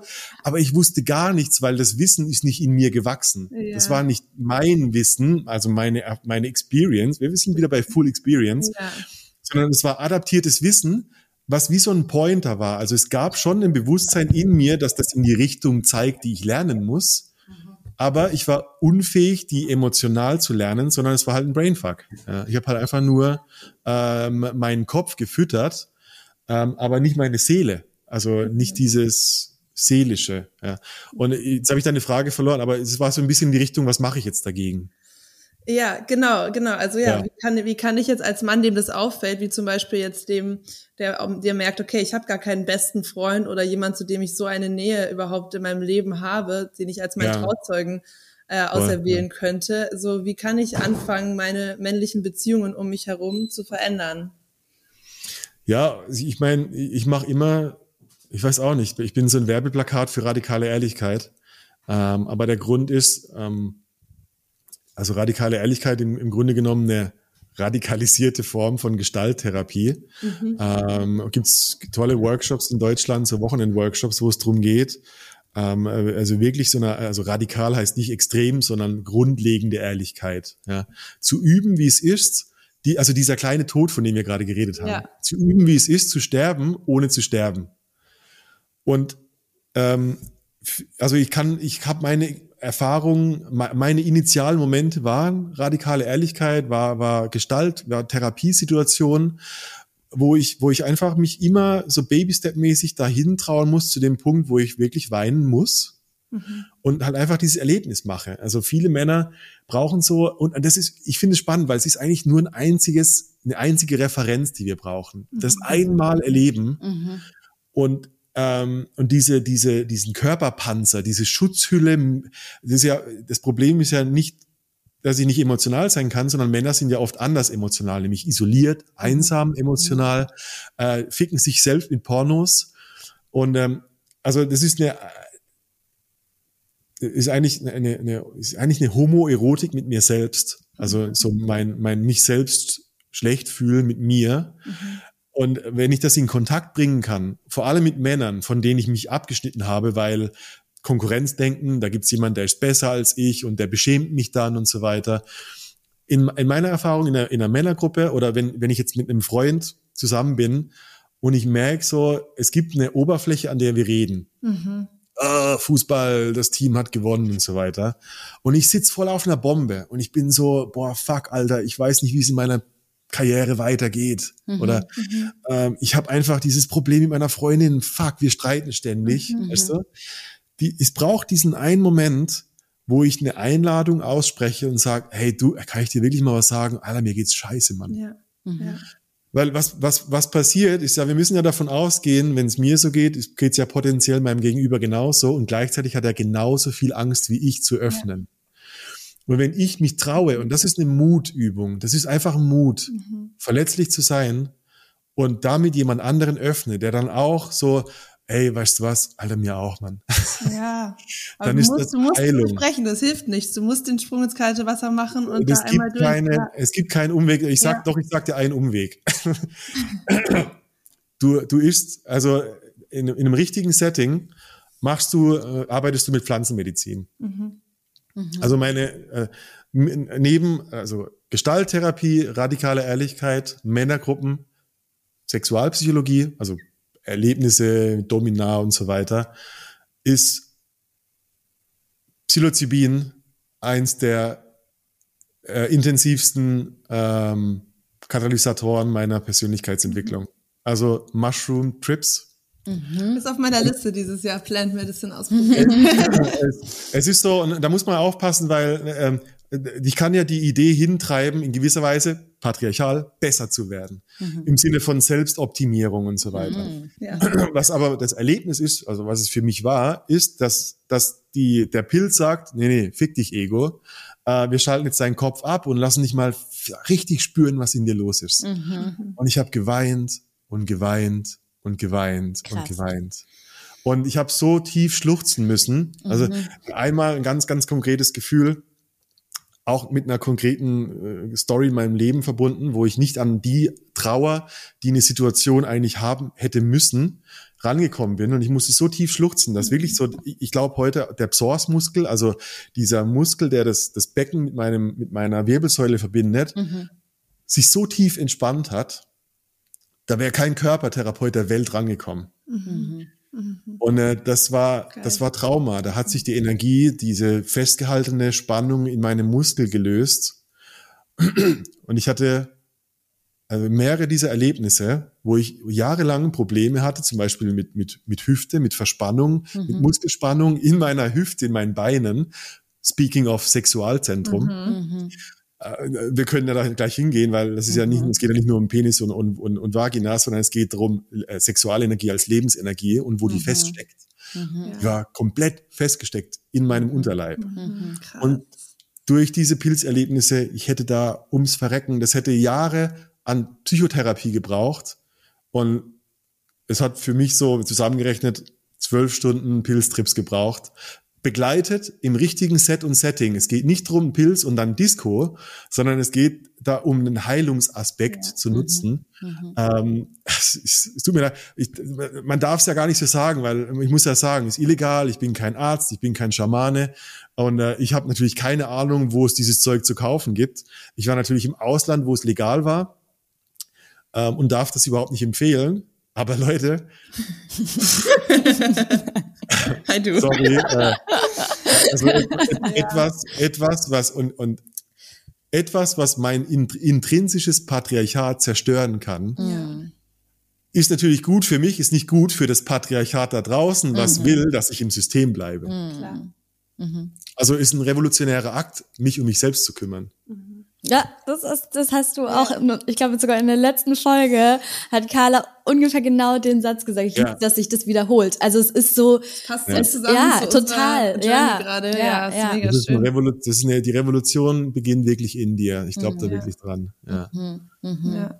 Mega. Boah, mega schön. Ich finde es gerade, ich bin, ich finde es gerade mindblowing tatsächlich Voll. irgendwie. Ja. Ich habe ähm, mehrere Fragen. Noch eine ganz kurz zu der, zu der wirklich. lass, lass uns, die, ich, ich liebe das. Ich habe das noch nie so äh, einordnen können, mhm. auch, aber jetzt so wie wir sprechen gerade, so diese Verknüpfungen. Wir, mhm. wir kommen von der, was, wo, woher kommen wir? Aus der europäischen Steppe.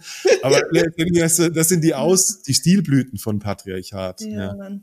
Ja, ja, und auch diese Verbindung von dem Heilungsaspekt, von der, von der körperlichen Ebene des Gefühlsstaus, der Emotionen, die wir, die wir nicht verarbeiten konnten, wo unser Körper aus Schutz gesagt hat, okay, die vergraben wir jetzt ganz tief, weil das zu Gef ja. Gefühlen ist lebensbedrohlich, was wieder dieser kleine Tod ist, der eigentlich ja keiner ist, sondern eine Befreiung, aber das mhm. System hat halt, will uns sicher halten und nicht glücklich Alarm. machen und, ja. und staut es dann zum Beispiel, ja, wie bei dir da im unteren Rücken, was zusammenhängt mit den Sexualthemen und du kannst es releasen. Ja. Und ja, das ist einfach crazy. es, gibt zwei, es gibt zwei Aspekte, die sind mir super wichtig. Nummer eins, also das Trauma ist gut für dich.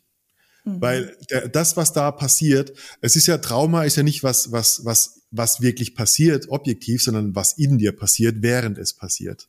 Mhm. Und in dem Moment ist das für, für dein Nervensystem, für deine, für, dein, für deine Seele so überwältigend, dass es gut für dich ist, dass ein Trauma, also dass dein Nervensystem dich beschützt vor der Spannung. Mhm. Und wenn du später daran arbeitest, ähm, ist es, ich stelle es mir immer vor wie so eine riesige Cola-Flasche, die geschüttelt wurde du machst sie nicht auf, indem du den Kopf sofort aufdrehst, weil es würde übersprudeln. Ja. Also es ist auch gut, dass diese Schutzmechanismen immer noch da sind, weil alles auf einmal fühlen wäre zu viel Gefühl. Ja. Du würdest es nicht aushalten. Ja. Das würde dich retraumatisieren in eine andere Richtung. Deshalb äh, dieses konstante, weißt du, pft, pft, pft, ja. bis die Flasche dann geöffnet werden kann, das braucht ein paar Sessions und es ist gut so. Ja. Das ist integrativ. Hattest ja. du mit Breathwork schon mal ähnliche Erfahrungen? Absolut, ich, ja. absolut. Crazy shit. Ja. Ich hatte, letztes Jahr waren wir in Griechenland im Rein- und Raus-Retreat und äh, ich mache eine Session Breathwork ich komme, also ich habe keine, keine große Ausbildung, aber ich habe meine eigene Ausbildung und Erfahrung damit. Und ich habe selten erlebt, wie Leute so schnell an, an, an, an mhm. Kernthemen, an Tränen kommen können wie durch Breathwork. Ja. Mhm. Also wir haben, wir haben, ich ja. mache den sogenannten transformativen, transformational Breath, Breathing, so eine 45 bis 50 Minuten steigernde Intensität der Atmung. Das ist crazy, was da passieren kann. Mhm. Ja. ja, weil es ist dann ähnlich wie mit der Plant Medicine, dass du eben die Story und das ja. ganze Kognitive wegnimmst. Ja, genau. Und dadurch halt alles so viel schneller geht, weil in dieser Gespräch, in dem gesprächstherapeutischen ja. Setting alleine, es dauert halt ewig, bis du da bist bei ja. dem Gefühl. Ja. Ja. ja. Das ist ja genau das, was, wo, worüber wir auch so in der letzten Folge gesprochen haben. Emotionen, und da geht's ja um Emotionsverarbeitung, es ist eben etwas Körperliches, mhm. aber wir copen halt, wir sind in, ja. in unserer Gesellschaft so trainiert darauf, die ja. ganze Zeit mit dem Verstand zu copen Natürlich. und die ganze Zeit im Verstand zu sein und wieder raus aus dem Körper und wieder raus aus den Emotionen. Und das sind eben Methoden, die quasi so körperlich sind, dass man, dass man diese Coping-Mechanismen, genau. die sich sonst automatisch quasi dazwischen stellen und dafür sorgen, ja, dass du es wieder nicht fühlen wirst, dass die quasi einfach mal rausgenommen werden können. Es hat auch eine, es ist eine Symbiose. Also mhm. dein, dein Vagusnerv schickt, ich glaube, also wissenschaftlich so neunmal mehr Informationen in den Kopf als der Kopf in den Körper. Das heißt, du musst davon ausgehen, dass, dass dein Coping-Mechanismus im Kopf verursacht wird durch die Überspannung im Körper mhm. und die Unfähigkeit, das wirklich zu verarbeiten, weil es zu viel ist. Also mhm. äh, so dieses die Intelligenz sein als, als Coping-Mechanismus äh, ist oft ein Resultat von traumatisiert sein. Mhm. Mhm. Und das finde ich, ja, wow. das finde ich gerade nochmal mega geil, weil ja, also ich finde es mega, mega, das ist ja auch das, was du ganz ja. am Anfang gesagt hast, dass du dich gerne fragst, was ist eigentlich die Ursache oder wo ist der Ursprung? Ja, und ich ja. finde, das ist, das gibt mir gerade auch nochmal so Next Step dahin von, okay, Moment mal, aber wo entsteht das Ganze eigentlich? Ja, ist unsere Gesellschaft nur so schlau und so hochentwickelt wegen dem Trauma? ich hatte, ich habe so eine geiles, äh, mein allererstes radikale Ehrlichkeit äh, Retreat war in, war in Griechenland. Und äh, das war mit dem Autor Brad äh, Blanton. Und äh, das war das erste Mal, dass ich einen Autor kennengelernt habe. Und er sitzt, wir sitzen so im Stuhlkreis, so 15 Leute oder 12 Leute vielleicht. Und er sagt, und er guckt mich an und da ist sofort so was aktiv in mir. Ihr kennt das so aus der, aus der Therapie-Experience. So, oh shit, jetzt wird's unangenehm. Und er sagt so, hey Jones, you think you're smart, right? und bei so Ego, ich so, Yes, why? und er sagt so, why don't you tell us how smart you are? Und dann erzähle ich so, ja, also ich habe einen Bachelorabschluss und ich habe eine Firma und, und, und ich, ich laber so und ich gucke in die Runde und ich merke immer mehr, oh scheiße, darauf kommt es gar nicht an hier. also je mehr ich über meine Intelligenz rede, umso unangenehmer wird das Gefühl. Also und, und mein, meine, die, die Neurose meiner meines fehlenden Selbstwertgefühls durch dieses so smart zu sein, wird oh. immer deutlicher. Und es ist ein großer Moment meiner Boah. Veränderung. Scheiße, ja. das habe ich auch. Und er, und, er, und, er, und er sagt so, also auf Deutsch, du musst so dumm werden wie eine Werkzeugkiste. Du musst aussprechen, was in deinem Körper vor sich geht, ohne deine verfickte Interpretation, was du glaubst, was in dir vorgeht. Mhm. Ich habe keinen Bock auf deine Story, dass da eine Vaterübertragung stattfindet und dass deine Mutter ja immer, ich will, dass du sagst, oh, mein Bauch kribbelt, mhm. meine, meine Hände sind feucht, ich merke ein leichtes Zittern an meiner Lippe, oh, ich glaube, ich bin traurig. Oh ja, Trauer. Mhm. Du musst dumm werden wie eine Werkzeugkiste und aufhören mit diesem scheiß Intelligenzsein. Mhm. Das ist, eine, das ist eine, eine, eine, ein aufgesetztes Intelligenzsein. Die echte Intelligenz kommt aus deinem Körper mhm. und nicht aus deinem. Ich habe so, ich habe fünf Eckart Tolle Bücher gelesen. Ich weiß, was das jetzt ist. Mhm.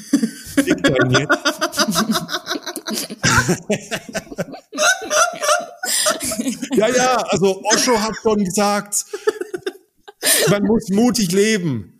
Ja, ja, das hat Osho gesagt, damit du nicht mutig leben musst, Mann. Ja. ja. Ja, ja, Krishnamurti redet von Dualität und dem Konflikt im Gehirn. Fick deinen Konflikt im Gehirn. Was geht in dir vor, Mann? Ja, Mann, ja, ja voll. Geil. Ja. Wir sind uns auch teilweise wieder mal ertappt. Ja. Aber, aber, ich glaube, das ist so voll der natürliche Zyklus der Persönlichkeitsentwicklung, der Heilung. Ich glaube, dass äh, alle den intellektuellen Einstieg nehmen. Ja, ja, natürlich. Anfangen ja, und dann, genau, und dann kommst du irgendwann zum Körper. Ist ja auch wichtig, also. Und, so, und ohne die Story auszudrücken. Ich kann, ja. ich weiß am Ende, warum, warum es mir hilft und ich finde es einen wertvollen Teil und es ist ein Teil vom ganzen Weg, glaube ich. Wenn ich danach deine Emotion erlebe, kann ich sie besser einordnen durch mein Vorwissen. Mhm. Das ist dann gut, weil dann kann ich sagen, oh Mann, endlich hat mich das Trauma von der Situation damals verlassen, weil da hat meine Mutter mich beschämt. Das ist ja gut zu wissen. Also, dass gerade Scham mich verlässt, finde ich ja super. Aber tatsächlich ist es Prozess. Du brauchst keine Worte dafür. Das Worte stimmt. sind schlechte Übersetzungen. Ja. Ja. Ich habe halt das Gefühl, dass es fürs Mindset, also was es hilft, ist, dass indem du dein Mindset fütterst mit auch neuen Glaubenssystemen, ja. änderst du ja die änderst du ja den inneren Dialog auch und wie diese Stimme zu dir auch. spricht. Und mhm. das ist etwas, was du einfach nicht, wenn du nicht hyper aware die ganze Zeit bist, die ganze Zeit Einfluss nehmen kannst. Und je mehr ja, ja, du das so fütterst mit so Überzeugungen, die dir gut tun, desto mehr ist das Grundrauschen irgendwie positiv und gibt dir auch einen Entspannungszustand, finde ich. Aber es stimmt total, dass dieses Coping einfach Aus, Ausmaße annimmt, die uns total wegführen von unseren Gefühlen. Ja, ich glaube das auch. Das ist super wichtiger Bestandteil. Ich glaube nur, das Problem, was ich oft sehe, ist, dass die Leute so mega woke sind in allem, mhm. dass sie sich halt, das ist ein weiterer, dass Wokeness eine Art von Coping-Mechanismus sein kann. Mhm. Uh, ja. Also Leute, ihr könnt hier Quotes rausschneiden aus diesem echt. Podcast. das ist echt so. Das sind diese Fallen, ne? Das sind ja. diese Fallen, die einem dann irgendwann auffallen. Auch so, auch so mit Higher Self und Selbstoptimierung ja, und so weiter und so fort. Und da, da, das da steckt das auch wieder drin. Ne? Etwas, wo man, mhm. ja, wo man so das Gefühl hat, ah, es ist eigentlich ähm, total zuträglich und bringt mich weiter und lässt mich wachsen. Mhm. Und manchmal können da halt wirklich so versteckte ja. Fallen drin stecken. Ja, und Vor, ja, ich mein, ja. Letztendlich, und wir kommen wieder zum Anfang, wenn ich so woke bin, dass keiner, dass keine Person mich irgendwie anschneiden äh, oder ankacken kann, dann ist das ja eine Form von Dominanz.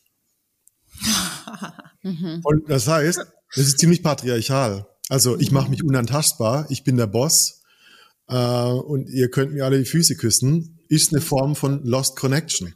Mhm. Ja, krass.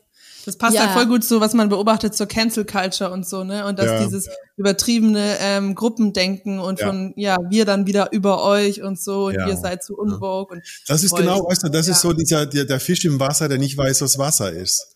Also ja.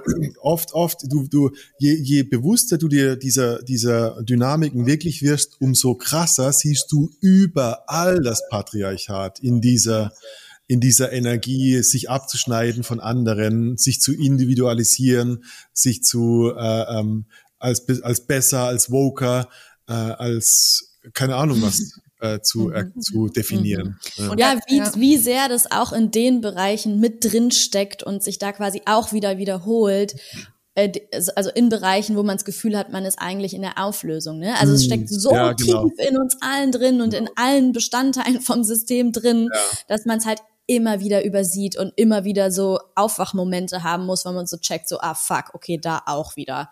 Ah, mhm. in mir drin auch wieder.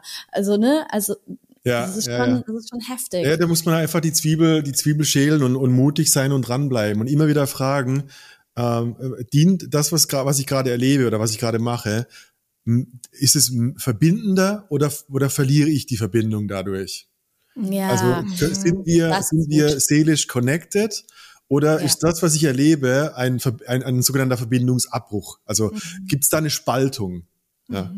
Mhm. Das ist ja. eigentlich das, das, das Maß. Also, ich meine, alles, was ich machen will, soll eigentlich dafür sorgen, dass wir uns verbundener fühlen. Mhm. Ja. ganz ehrlich, ich finde gerade in Berlin und auch so in unserer Bubble, teilweise auch in Freundeskreisen, ist es ja echt eigentlich total extrem, wie diese vermeintliche Wokeness und die vermeintliche Offenheit und sexuelle Freiheit eigentlich hm. fake ist, weil das passiert dann halt in, in, in Clubs, wo du halt mega druff bist genau, und ja. dir Drogen reinhaust und denkst, ich bin halt so sexuell offen, weil ich, weil ich kein Problem mit, mit Gruppensex im KitKat habe, so, ne? Aber das hat ja gar nichts damit zu tun.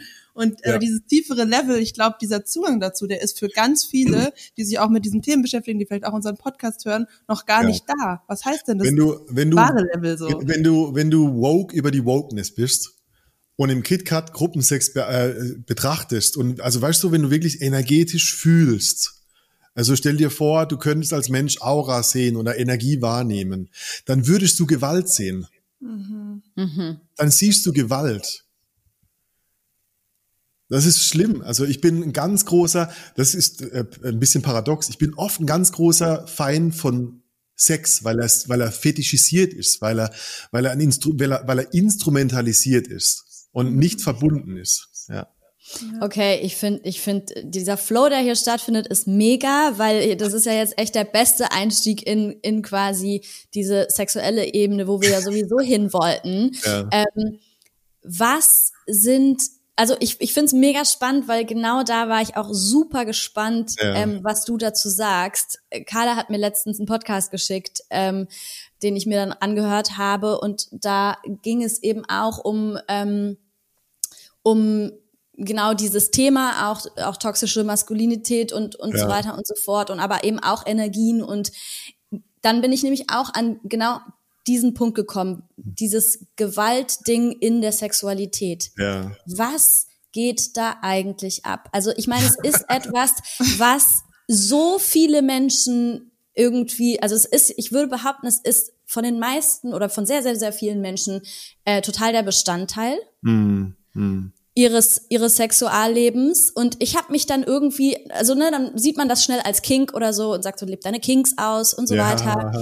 aber ich habe mich dann an, an einem gewissen also ich habe mich dann an einem Punkt gefragt so ist das gesund für mich? Ja. Ist das gesund für Menschen? Ist, cool, ist das gut, gesund, ja. diesen Kink auszuleben und es einfach nur als Kink abzustempeln und sich nicht anzuschauen, ja. was da eigentlich wirklich drin steckt, was da dahinter steckt und was macht es eigentlich äh, mit Menschen, wenn sie sich in solchen sexuellen Settings ja. dieser Gewalt aussetzen? Ich, äh, ich liebe deine, ich, ich liebe diese Frage. Ich liebe diese Frage. Ist wirklich gut. Äh, ich finde, die Frage ist essentiell super wichtig, weil es gibt natürlich einen Unterschied zwischen ähm, Fetisch als eine Stilbildung.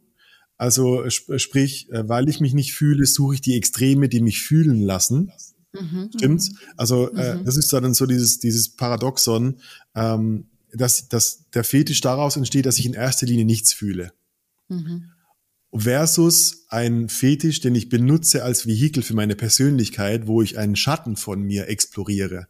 Mhm. Wo, wo, wo ich, ähm, also ganz explizit, ja, wo, wo ich ähm, meine, meine ne, ne, ne, ähm, Machthierarchie erleben will, indem zum Beispiel eine Domina mich anpinkelt.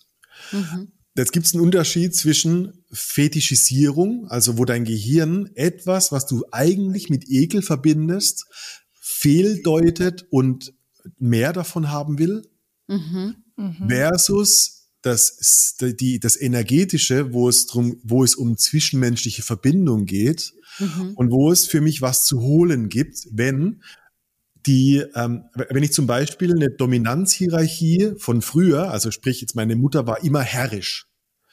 Und das ist ein, und das aufmüpfig werden ist ein unterdrückter Anteil meiner Psyche, also ein Schattenanteil. Mhm. Da kann ich ja diese Domina, die mich anpinkelt, nutzen, um diese menschliche Dynamik, diese Gewalt, diese, diese Hierarchie nochmal zu erleben, mhm. um sie zu integrieren, indem ich dann ähm, beim, am Abschluss dieser Session mit der Domina äh, Verbindung finde.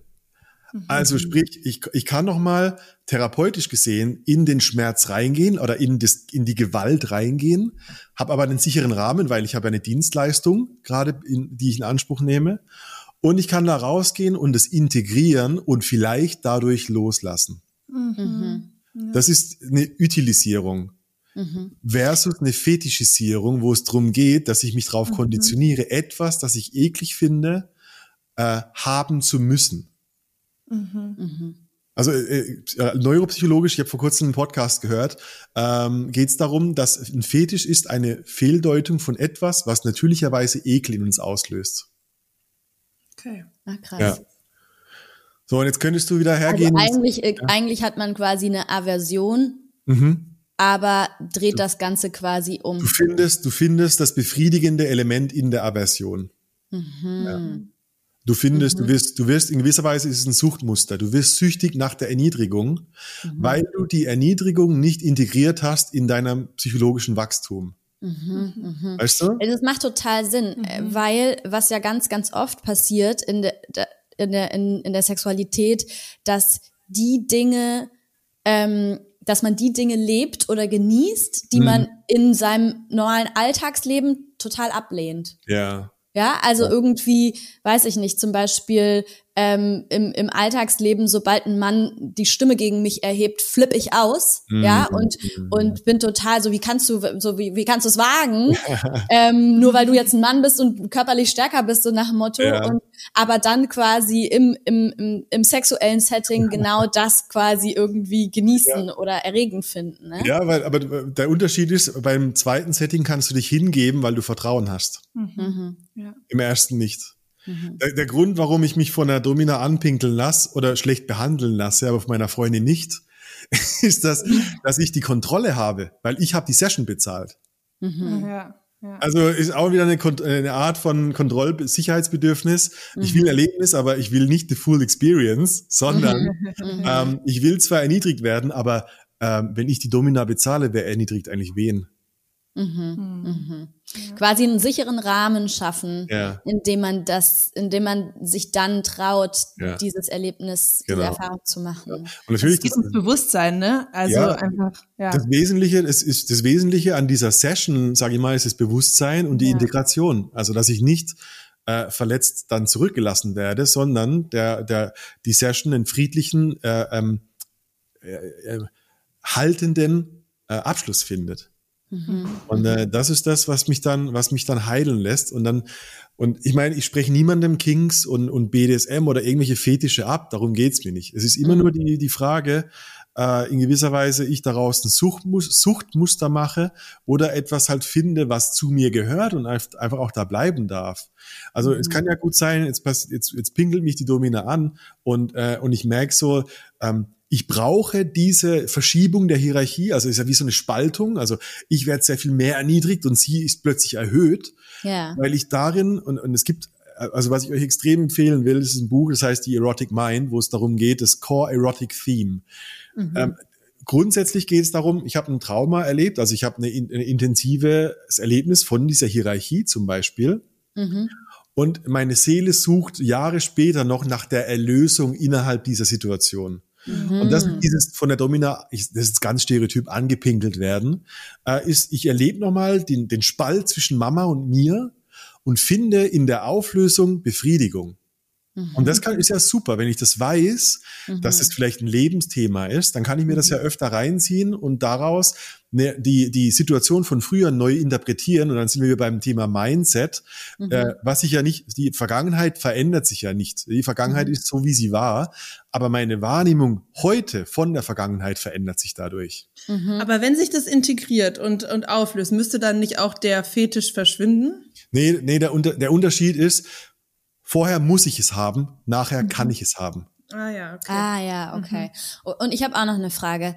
Wie, an, an, vielleicht auch einfach praktisch an dem Beispiel, wie kann denn diese Integration aussehen? Also ist das ein Gespräch mit der Domina nach der nach der Session? Ist es irgendwie, dass man in die in der Sexu äh, in der in der Session quasi einen bestimmten Akt ähm, zeigt, den man als Kind nicht zeigen konnte, als man in dieser Situation war? Oder ich meine letztendlich, ja. ich, ich glaube, das, das ist super wichtig, das Vorgespräch, weil die Aufgabe von einer richtig, von einer sehr hochwertigen Sex, äh, ähm, Sexworker ist ja rauszufinden, was es, was es wirklich braucht. Das mhm. muss nicht immer therapeutisch sein, aber es gehe nicht hin, weil ich eine Hüpfburg haben will, sondern weil es ein Thema gibt, was mich wirklich emotional bewegt. Ja. Mhm. Das ist ja nur, mit der Domina ist ja nur ein Exempel. Es kann ja auch sein, zum Beispiel, ich will ähm, mein, mein Selbstwertgefühl oder, oder meine Eifersucht spüren, indem ich sehe, wie meine Partnerin mit einem anderen Mann Sex vor meinen Augen macht. Das kann ich ja auch utilisieren ja. und sagen, ich, ich nehme das jetzt nicht als Fetisch von wegen, äh, ja genau, Prügel auf meine Freundin ein, sondern ich nehme es zu mir und sage, äh, ich will mich spüren, während ich das sehe. Mhm. Und die Integration ist danach wieder zu meiner Partnerin in Verbindung zu kommen, mhm. gestreichelt zu werden, reflektieren, darüber reden, welche Werte wurden verletzt, ähm, äh, was, welche Gedanken und Bilder sind mir über mich oh, gekommen, mhm. ich bin nicht gut genug, der ist, hat einen viel größeren Schwanz und so. Und das ist die Integration, weil, weil, wenn, jetzt kann ja meine Freundin antworten so, ja, aber sein Schwanz ist nicht das, was mich interessiert, das bist du oh, Heilung, Heilung, oh, mhm. geil, oh, mhm. geil. Und, ähm, und dann ist plötzlich das nächste Mal meine Freundin unabhängig, und jetzt wir kommen wieder auf das Patriarchat, unabhängig von mir zu sehen, nicht mehr so ein großer Deal. Mhm. Also es verschiebt sich einfach ja. nur. Mhm. Und das ist das weil Man, weil man neue Erfahrungen, weil man sich einfach neue Erfahrungen genau, schafft genau, und genau. Ja. sich vor allem Erfahrungen schafft, wo diese Separation am Ende nicht stattfindet, sondern ja. eine verbindende ähm, eine verbindende Erfahrung macht. Und ich will sagen, in der Mitte von diesem Prozess ist trotzdem fucking schmerzhaft. Mhm. Es tut weh und du und alle Alarmsysteme wollen wegrennen. Mhm. Mhm. Du willst das nicht, ja. aber du brauchst es. Mhm.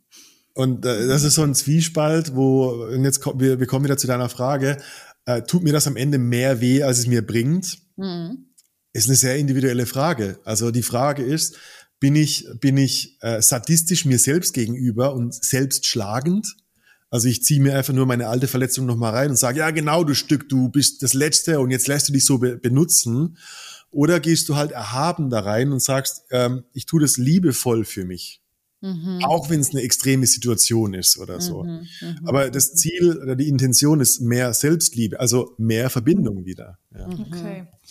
Ja, ich, ich würde das gerne noch so in den, in den Partnerschaftskontext so ja, setzen, ja. also jetzt vielleicht außerhalb nochmal von, von Situationen und Dritten und so. Also äh, wie kann denn so ein Gespräch aussehen zwischen zwei Partnern oder PartnerInnen?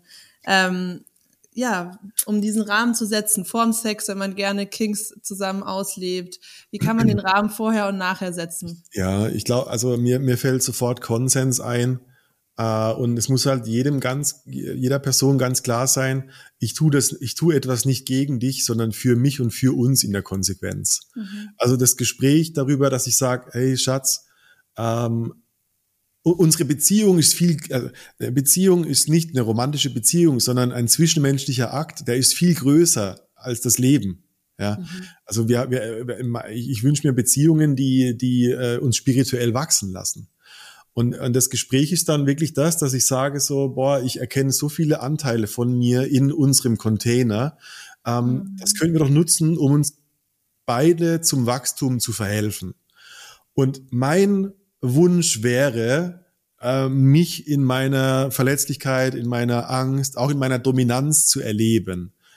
Könntest du dir vorstellen, mich dabei zu unterstützen? Das ist das Konsensgespräch. Und dann kann meine Partnerin, mein Partner antworten, ja, okay, wie genau meinst du das dann? Also, was ist deine Vorstellung davon? Was musst du, was brauchst du als Erlebnis? Und dann kann ich wieder sagen, ja, also, was ich konkret bräuchte ist, und, und jetzt setzt du deinen Fetisch ein oder was auch immer. Mhm. Also, es kann ja auch eine Agenda sein im Sinne von, äh, ich möchte äh, an meine Eifersucht rankommen.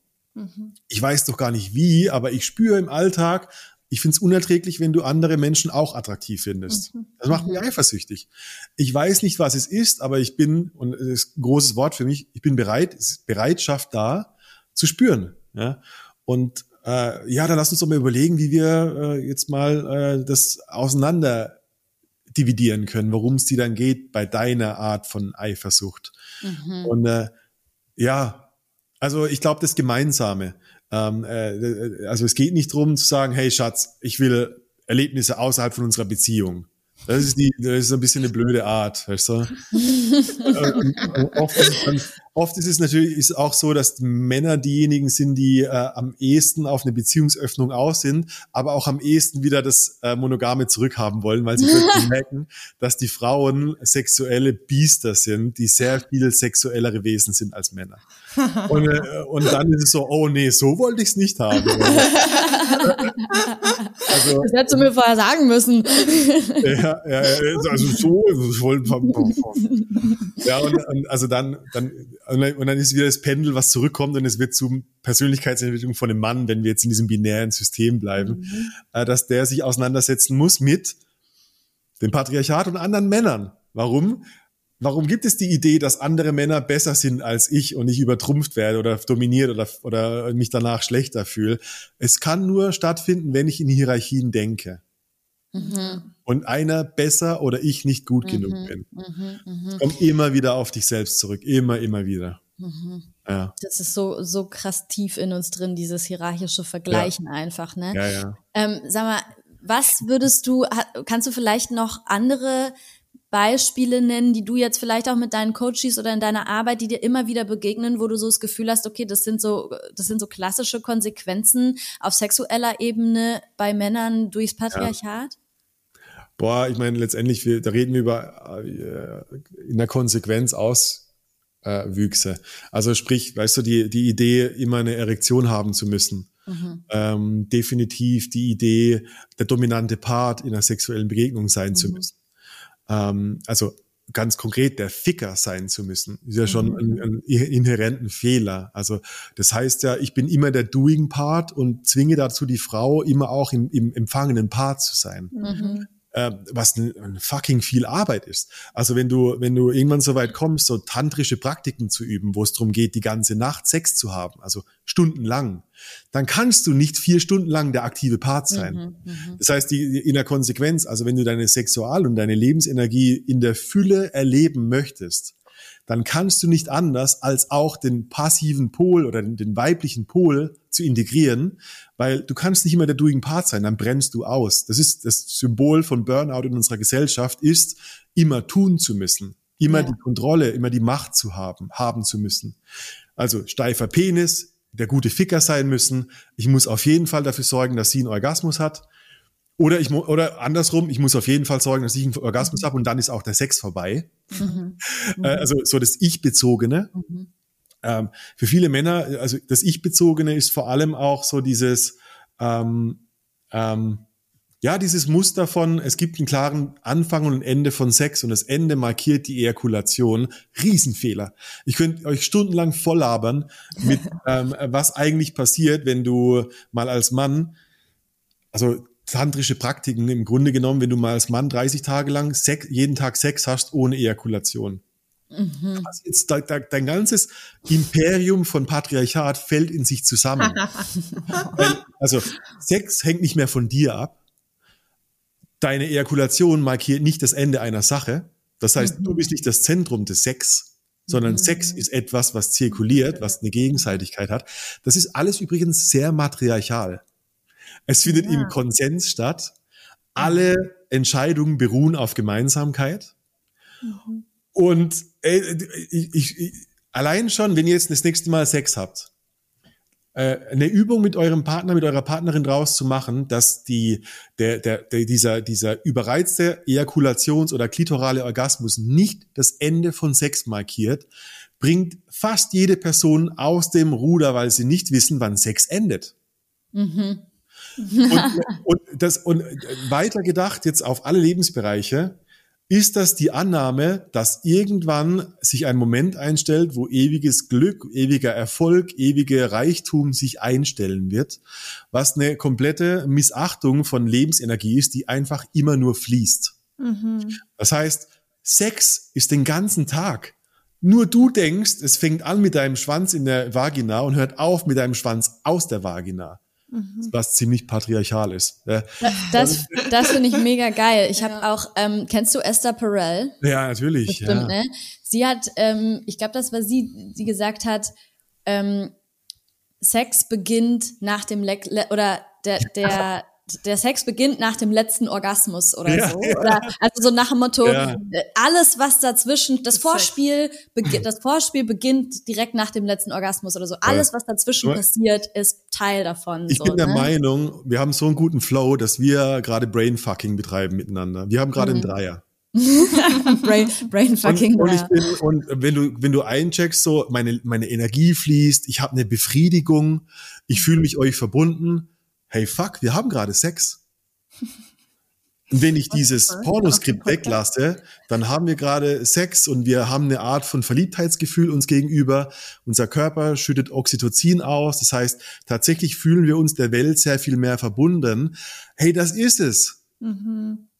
Ja, voll schön. Es macht total, ja, es macht total Sinn, ne? Quasi, also was du, was du ja auch jetzt gerade gemacht hast, war das von diesem von diesem körperlichen Akt mal zu lösen. Ja, genau, genau. Das ist das Spirituelle eigentlich auch an dem Ganzen. Mhm. Ja, Die Verbundenheit, zu der wir alle streben, dass alle Menschen einfach verbunden sind und sich natürlich auf körperlicher Ebene das manifestieren kann in Form von Sex, aber Ja, dass genau. das nicht der Weg ist zu dieser Art von Intimität, Liebe untereinander. Ja, und, und, und, Intimität, ich finde jetzt immer auch, ich liebe diesen Flow, wie gesagt. Intimität, was? Also, Der Dreier gefällt Vater. Ja. das ist ein richtig guter Dreier. ist es wirklich, ja. Nee, aber Intimität ist doch auch etwas, weil, ne, wenn wir jetzt nochmal so zurückkommen zu unserem Oberthema, was geht eigentlich bei Männern ab? Intimität, glaub, oder ne, spielt da ja auch eine unglaublich große Rolle, oder? Was, Ja. was, was bestimmte Blockaden angeht. Also diese auch, auch in Form von körperlichen Berührungen und so. Da sind wir ja auch sehr unterschiedlich sozialisiert, Männer und Mhm. Frauen. Ja. Ja, und ich das- meine, das hat ja auch wiederum einen Einfluss auf die Sexualität. Also für Männer Voll. ist ja vielleicht Sexualität, für, für viele Männer ist ja vielleicht Sexualität die einzige Form von körperlicher Intimität, die sie überhaupt austauschen. Und Ja, das, ich weiß nicht, ob das stimmt. Also, weißt du, aus der Männergruppe und, und so weiter, es gibt eine große, ähm, äh, eine, eine, eine, eine wachsende Offenheit von Männern, die Körperlichkeit wieder mehr zulassen. Also so Homoerotik, sich umarmen, sagen, hey Bro, ich lieb dich und so. Äh, das sehe ich schon. Also da, da, das ist nicht so, weißt du, ich, ich tue mir extrem ich mache sie, Generalisierungen, und natürlich weiß ich, dass die nicht gesund sind auf eine Art, weil es ist immer individuell. Ähm, ist mir auch super wichtig zu sagen, weißt du, immer, solche patriarchale Gespräche sind ja auch immer nur äh, oft so Schläge gegenüber Männern. Also so ich, ich, das, der das Bild vermittelt, oh, die Deppen können es einfach nicht. Ist ja gar nicht so. Wir können es alle, wir müssen uns bloß trauen, dahin zu gehen. Und äh, Intimität, ja, ich meine, ich liebe dieses, diesen, also wenn du in, in, Intimacy als, als Wortlaut übersetzt, ich liebe diesen Gedanken, dass Intimacy into me I see heißt. into me I see. Aha. Das ist die Spiegelung. Verletzlichkeit gespiegelt werden. Also mein, mein Ich sehen in den Augen meines Gegenübers. Also wir, am Anfang haben wir gesagt, was ich mir nichts mehr wünsche, ist, gesehen zu werden, ohne abgelehnt zu werden. Das ist Intimität. Und äh, das ist schon alles, was ich dazu sagen kann. Ich glaube, dass der Intimität ist, ist ein Ergebnis. Der Weg ist über Mut zu Verletzlichkeit, zu Angenommensein, Verbindung wiederherstellen, Intimität spüren. Ich kann nicht Intimität machen, ne? es ist ja ein Ergebnis. Ja. Ja. Okay, ich habe noch so eine Personal Question und Disclosure. Also, eine, also ich habe frag mich gerade wegen diesem Intimitätsthema und was wir vorher hatten, dieses Gespräch ähm, vorm Sex, diesen Rahmen eröffnen und so weiter. Ja. Wenn ich ganz ehrlich bin, ich finde das schwierig, diese Brücke Ja. von diesem Gespräch zu dem Sexflow. Ich finde Ja. das Gespräch oft, dass das nicht sexy ist, darüber zu reden. Ja. Ja, und ich habe mich gerade gefragt, woran liegt es oder wie kann man das ändern? ja. Ich habe mich gerade gefragt, ähm, ob das, also ob das nicht mit der Unsicherheit zu tun Also haben muss. ga- ganz direkt, Carla, würde ich sagen, ähm, lass mich überlegen. Das, also du, du könntest es ja ganz zu dir nehmen und sagen, es ist ein subjektives Thema. Also deine, also dass deine Annahme nicht für alle Menschen stimmt, sondern erstmal Nee, nur für dich. Ja, ja, voll. Das war aus persönlicher Erfahrung. Das heißt, dein, dein Gespräch könnte dir die, äh, die Qualität berauben, die du brauchst, um loslassen zu können. Also äh, würde ich mich fragen, äh, und das ist jetzt sehr, sehr persönlich, nervt es mich, dass ich die Kontrolle habe oder nervt es mich, dass mein Gegenüber die Kontrolle hat? Durch mein Geteiltes.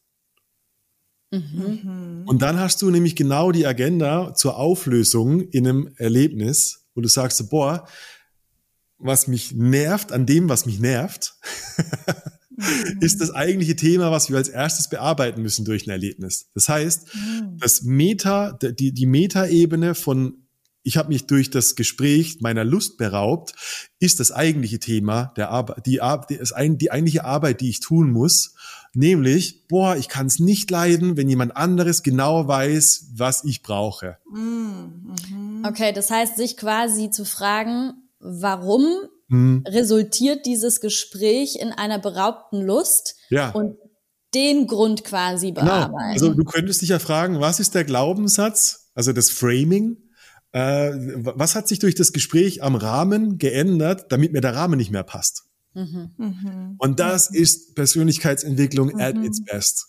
Das, die Metaebene zu erkennen, ähm, ist die eigentliche Aufgabe der Übung. Die Übung an sich ist ja deine Agenda. Die Emotion, die daraus resultiert, ist die Agenda deiner Seele, könnte man sagen. Mhm. Also, und das ist jetzt natürlich super individuell. Jetzt müsstest du mit mir eine Stunde verbringen, weißt du, damit wir, damit wir darauf kommen. Äh, äh, und, und das ist ja, also ist ein hohes Level deiner eigenen Introspektive zu sagen, okay, warte mal, also jetzt rede ich mit meinem Partner, mit meiner Partnerin darüber, was ich erleben wollen würde und meine Lust geht, ist mir beraubt. Es gibt vier Dimensionen und wir sind eigentlich gekommen aufs Wheel of Consent. Was stört mich an, welcher Quadrant stört mich? Erstens, weil ich dadurch aktiv oder passiv sein muss. Und zweitens, weil ich dadurch empfange oder geben muss. Und einer dieser Quadranten, also ich weiß, Wheel of Consent müsst ihr mal mhm. googeln. Es gibt die, mhm. es gibt, also es ist ein Kreis und es hat, der ist unterteilt in vier Quadranten. Also es gibt vier Arten zu nehmen und zu geben, aktiv und passiv zu sein und dabei erhalten oder, oder Energie zu schenken. Mhm. Und ein Quadrant, eine Dimension davon passt dir nicht. Und das ist meistens für Frauen, ist wieder Generalisierung, der Quadrant, in dem du dir nehmen sollst. Mhm. Weil mhm. das Patriarchat hat dir gelehrt, Frauen sollen sich nicht nehmen, die sollen die Klappe halten und geben. Mhm. Und äh, das ist übrigens ein Zentrum von unseren Rein- und Raus-Workshops, dass wir üben, ähm, dass wir im Sexuellen üben, was wahrscheinlich subbewusst dein halbes Leben steuert. Weil mhm. es Dynamiken sind, die sich plötzlich in deiner Arbeit, in deinen Freundschaften aus, äh, auswirkt, dass du immer an Probleme gerätst, wenn einer dieser Quadranten für dich Widerstand im Körper auslöst. Mhm. Hm. Okay. Und dann Danke fürs Coaching. wir, wir, können jetzt weitergehen und sagen, oh Carla, interessant, dein ganzer Körper wackelt so nach links und rechts und dir wird es wahrscheinlich ein bisschen warm. Also, da ist irgendwas Unangenehmes, was dein Inneres bewegt. Und plötzlich wird es ein ganz therapeutischer Moment für dich weil wir kommen an etwas, was dein Kopf gar nicht mehr verstehen muss, weil dein Körper macht es gerade für dich. Mhm. Und es ist vielleicht ein Fluchtinstinkt von einer Situation, wo du früher etwas tun musstest oder haben wollen musstest, was du nicht wolltest. Mhm. Und Holy keine shit. Ahnung, was es ist. Boom, Alter. ja. Jetzt geht's natürlich down the rabbit hole. Ja, ja, klar, auf jeden Fall. Ja. Das, das beantworte ich dann einfach mal offline. ja. Ja, ja. mega. Es ist, glaube ich, ein super geiles Beispiel, um zu sehen, wie, wie, ja. wie machst du das auf und wie kannst du da reingehen. Ja, und, und in, dem Moment, in dem Moment hast du auch gemerkt, dein Verstand hat so eine Lücke, da ist deine Landkarte der Realität vorbei. Ja, vor allem. Es geht ins Gefühl, dein, dein Nervensystem macht, dass dein Körper sich plötzlich ganz komisch bewegt. Mhm. Und wenn wir jetzt tief genug kommen und, und wirklich so an eine, an eine Root Cause kommen, dann kann ich dir plötzlich eine, eine, ein Erlebnis als Rezept ausschreiben, das gegenteilig wirkt, das das Thema an sich auflösen würde. Aber Mega. da musst du ja erst noch rankommen und das braucht mhm. Klarheit, es braucht Zeit. Mhm, ja. Boah, mega so, und Magic. Plötzlich ist, und plötzlich ist Sex gar nicht mehr so profan. Ja? Das ist so, das ist das Leben. Und jetzt geht zurück an, an den, an den, an den, an den äh, Gangbang vom KitKat und du, das ist lächerlich. Ja. Das ist eine lächerliche Art, Sexualität äh, äh, mhm. äh, zu. Äh, ich mein, Sex muss nicht immer so bedeutungsvoll sein, mhm. aber kann es. Mhm. Und ich finde es nur traurig, wenn Sex immer so unbedeutend ist. Mhm. Das ist das Traurige dabei. Mhm. Ja. Und äh, ich wünsche mir, dass Menschen mehr verstehen, äh, wie nah Sex an meiner Persönlichkeit, an meinem Selbstwertgefühl, an meiner, in, an meiner subjektiven Freiheit in der Welt, wie nah Sex dran ist. Mhm. Ja. Unglaublich. Diese, ich finde diese Creator Power, die, diese Selbstermächtigung, die da drin steckt, die ich aus dem Gespräch mitnehme, weil ich habe ganz oft das Gefühl, dass man so jeder oder die meisten hoffentlich kennen schon diesen Full Experience übersprudelnden Supersex, aber irgendwie das Gefühl ist so, ja, aber wie kriege ich den? I don't know. Es ist so ein bisschen ja. Glück, äh, ob es vorbeikommt, ob die Chemistry matcht, ob die Umstände passen und so weiter. Ja, aber ähm, aber sozusagen so ranzugehen, ja, hey, das hat ganz tiefe psychologische, emotionale Grundvoraussetzungen, mhm. wie ich mir das selber erschaffen kann und wie ich auch meinen Teil, also auf meinen Teil der Straße so aufräumen kann ne, und sagen ja. kann, hey, ich kann mich selber zu einer ja, einer Partnerin mhm. im Bett, im Leben machen, die diese Themen für sich angeguckt hat und die weiß, was sie will. Ja. So, das ist und das, das Witzige ist so, ja. weil wir vorhin auch über das Sterben geredet haben, wenn es einmal so deep war und du solche, weißt du, wie ein Pilztrip, wenn er einmal so tief war, dann kann es plötzlich danach wieder leicht werden. Mhm. mhm. Also das muss, ich, ich will gar nicht propagieren, dass Sex immer tiefe seelische Transformationszustände äh, erzwingt, sondern, sondern du brauchst die Referenz, um die Leichtigkeit in allem wieder zu sehen. Mhm. Ja. Und, äh, und, und dann kann plötzlich, plötzlich Sex total spaßig sein und plötzlich seine Bedeutung wieder verlieren. Weil das ist das Interessante. Das ist nur, du musst einfach mal einmal dieses, dieses tiefe, diesen, du musst einfach einmal Kontakt zu Gott aufgenommen haben. Und wenn du weißt, dass du nicht stirbst, dann kannst du viel leichter jeden Tag ein bisschen sterben. Mhm. Und, und dann kommt total die Leichtigkeit wieder zurück in den Sex und, und plötzlich, so, also für, bei Männern zum Beispiel, Erektionsprobleme sind überhaupt keine Probleme mehr. Mhm. Also da, du hast auch keine Erektionsprobleme mehr, weil die, die, was dein, was dein Schwanz runtergezogen hat, war die Schwere deiner Situation. Und wenn war die Schwerkraft deines Lebens, der Underground, der Underground River. Und Geil, der, Embodiment. Du kommst, du kommst ja. da durch und dann plötzlich ist es alles wieder sehr viel leichter. Mhm. Ja. ja. Das ist alles ein Byproduct, diese Symptome. Das bringt ja. da irgendwie. Ja, ja, und ich meine, also, weißt du, unterm Strich, was, was ich glaube, unser, unser Gespräch, weißt du, wir können ja auch überlegen, was war jetzt, was war jetzt eigentlich die Meta-Botschaft unseres Gesprächs? Mhm. Die therapeutische Auseinandersetzung mit mir und meinen Themen ist essentiell für dein ganzes Leben. Und ich kann es nicht glauben, wie viele Menschen da draußen sich davon abhalten, mal eine Therapie zu testen, mhm. mal in sich reinzuschauen, mhm. weil du verlierst dein ganzes Leben dadurch, wenn du es nicht tust. Und jeder Mensch da draußen hat seine Themen, weil er ein Mensch ist. Ja. Und äh, bitte, bitte, äh, weißt du, du sagst, du hast gerade gesagt, Carla, die, du hoffst, dass die meisten Menschen so eine Experience schon mal hatten. Nee. Hm.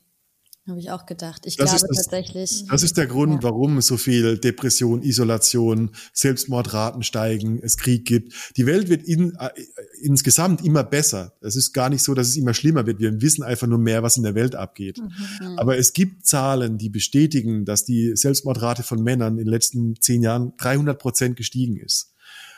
Depression steigt, Angstzustände steigen.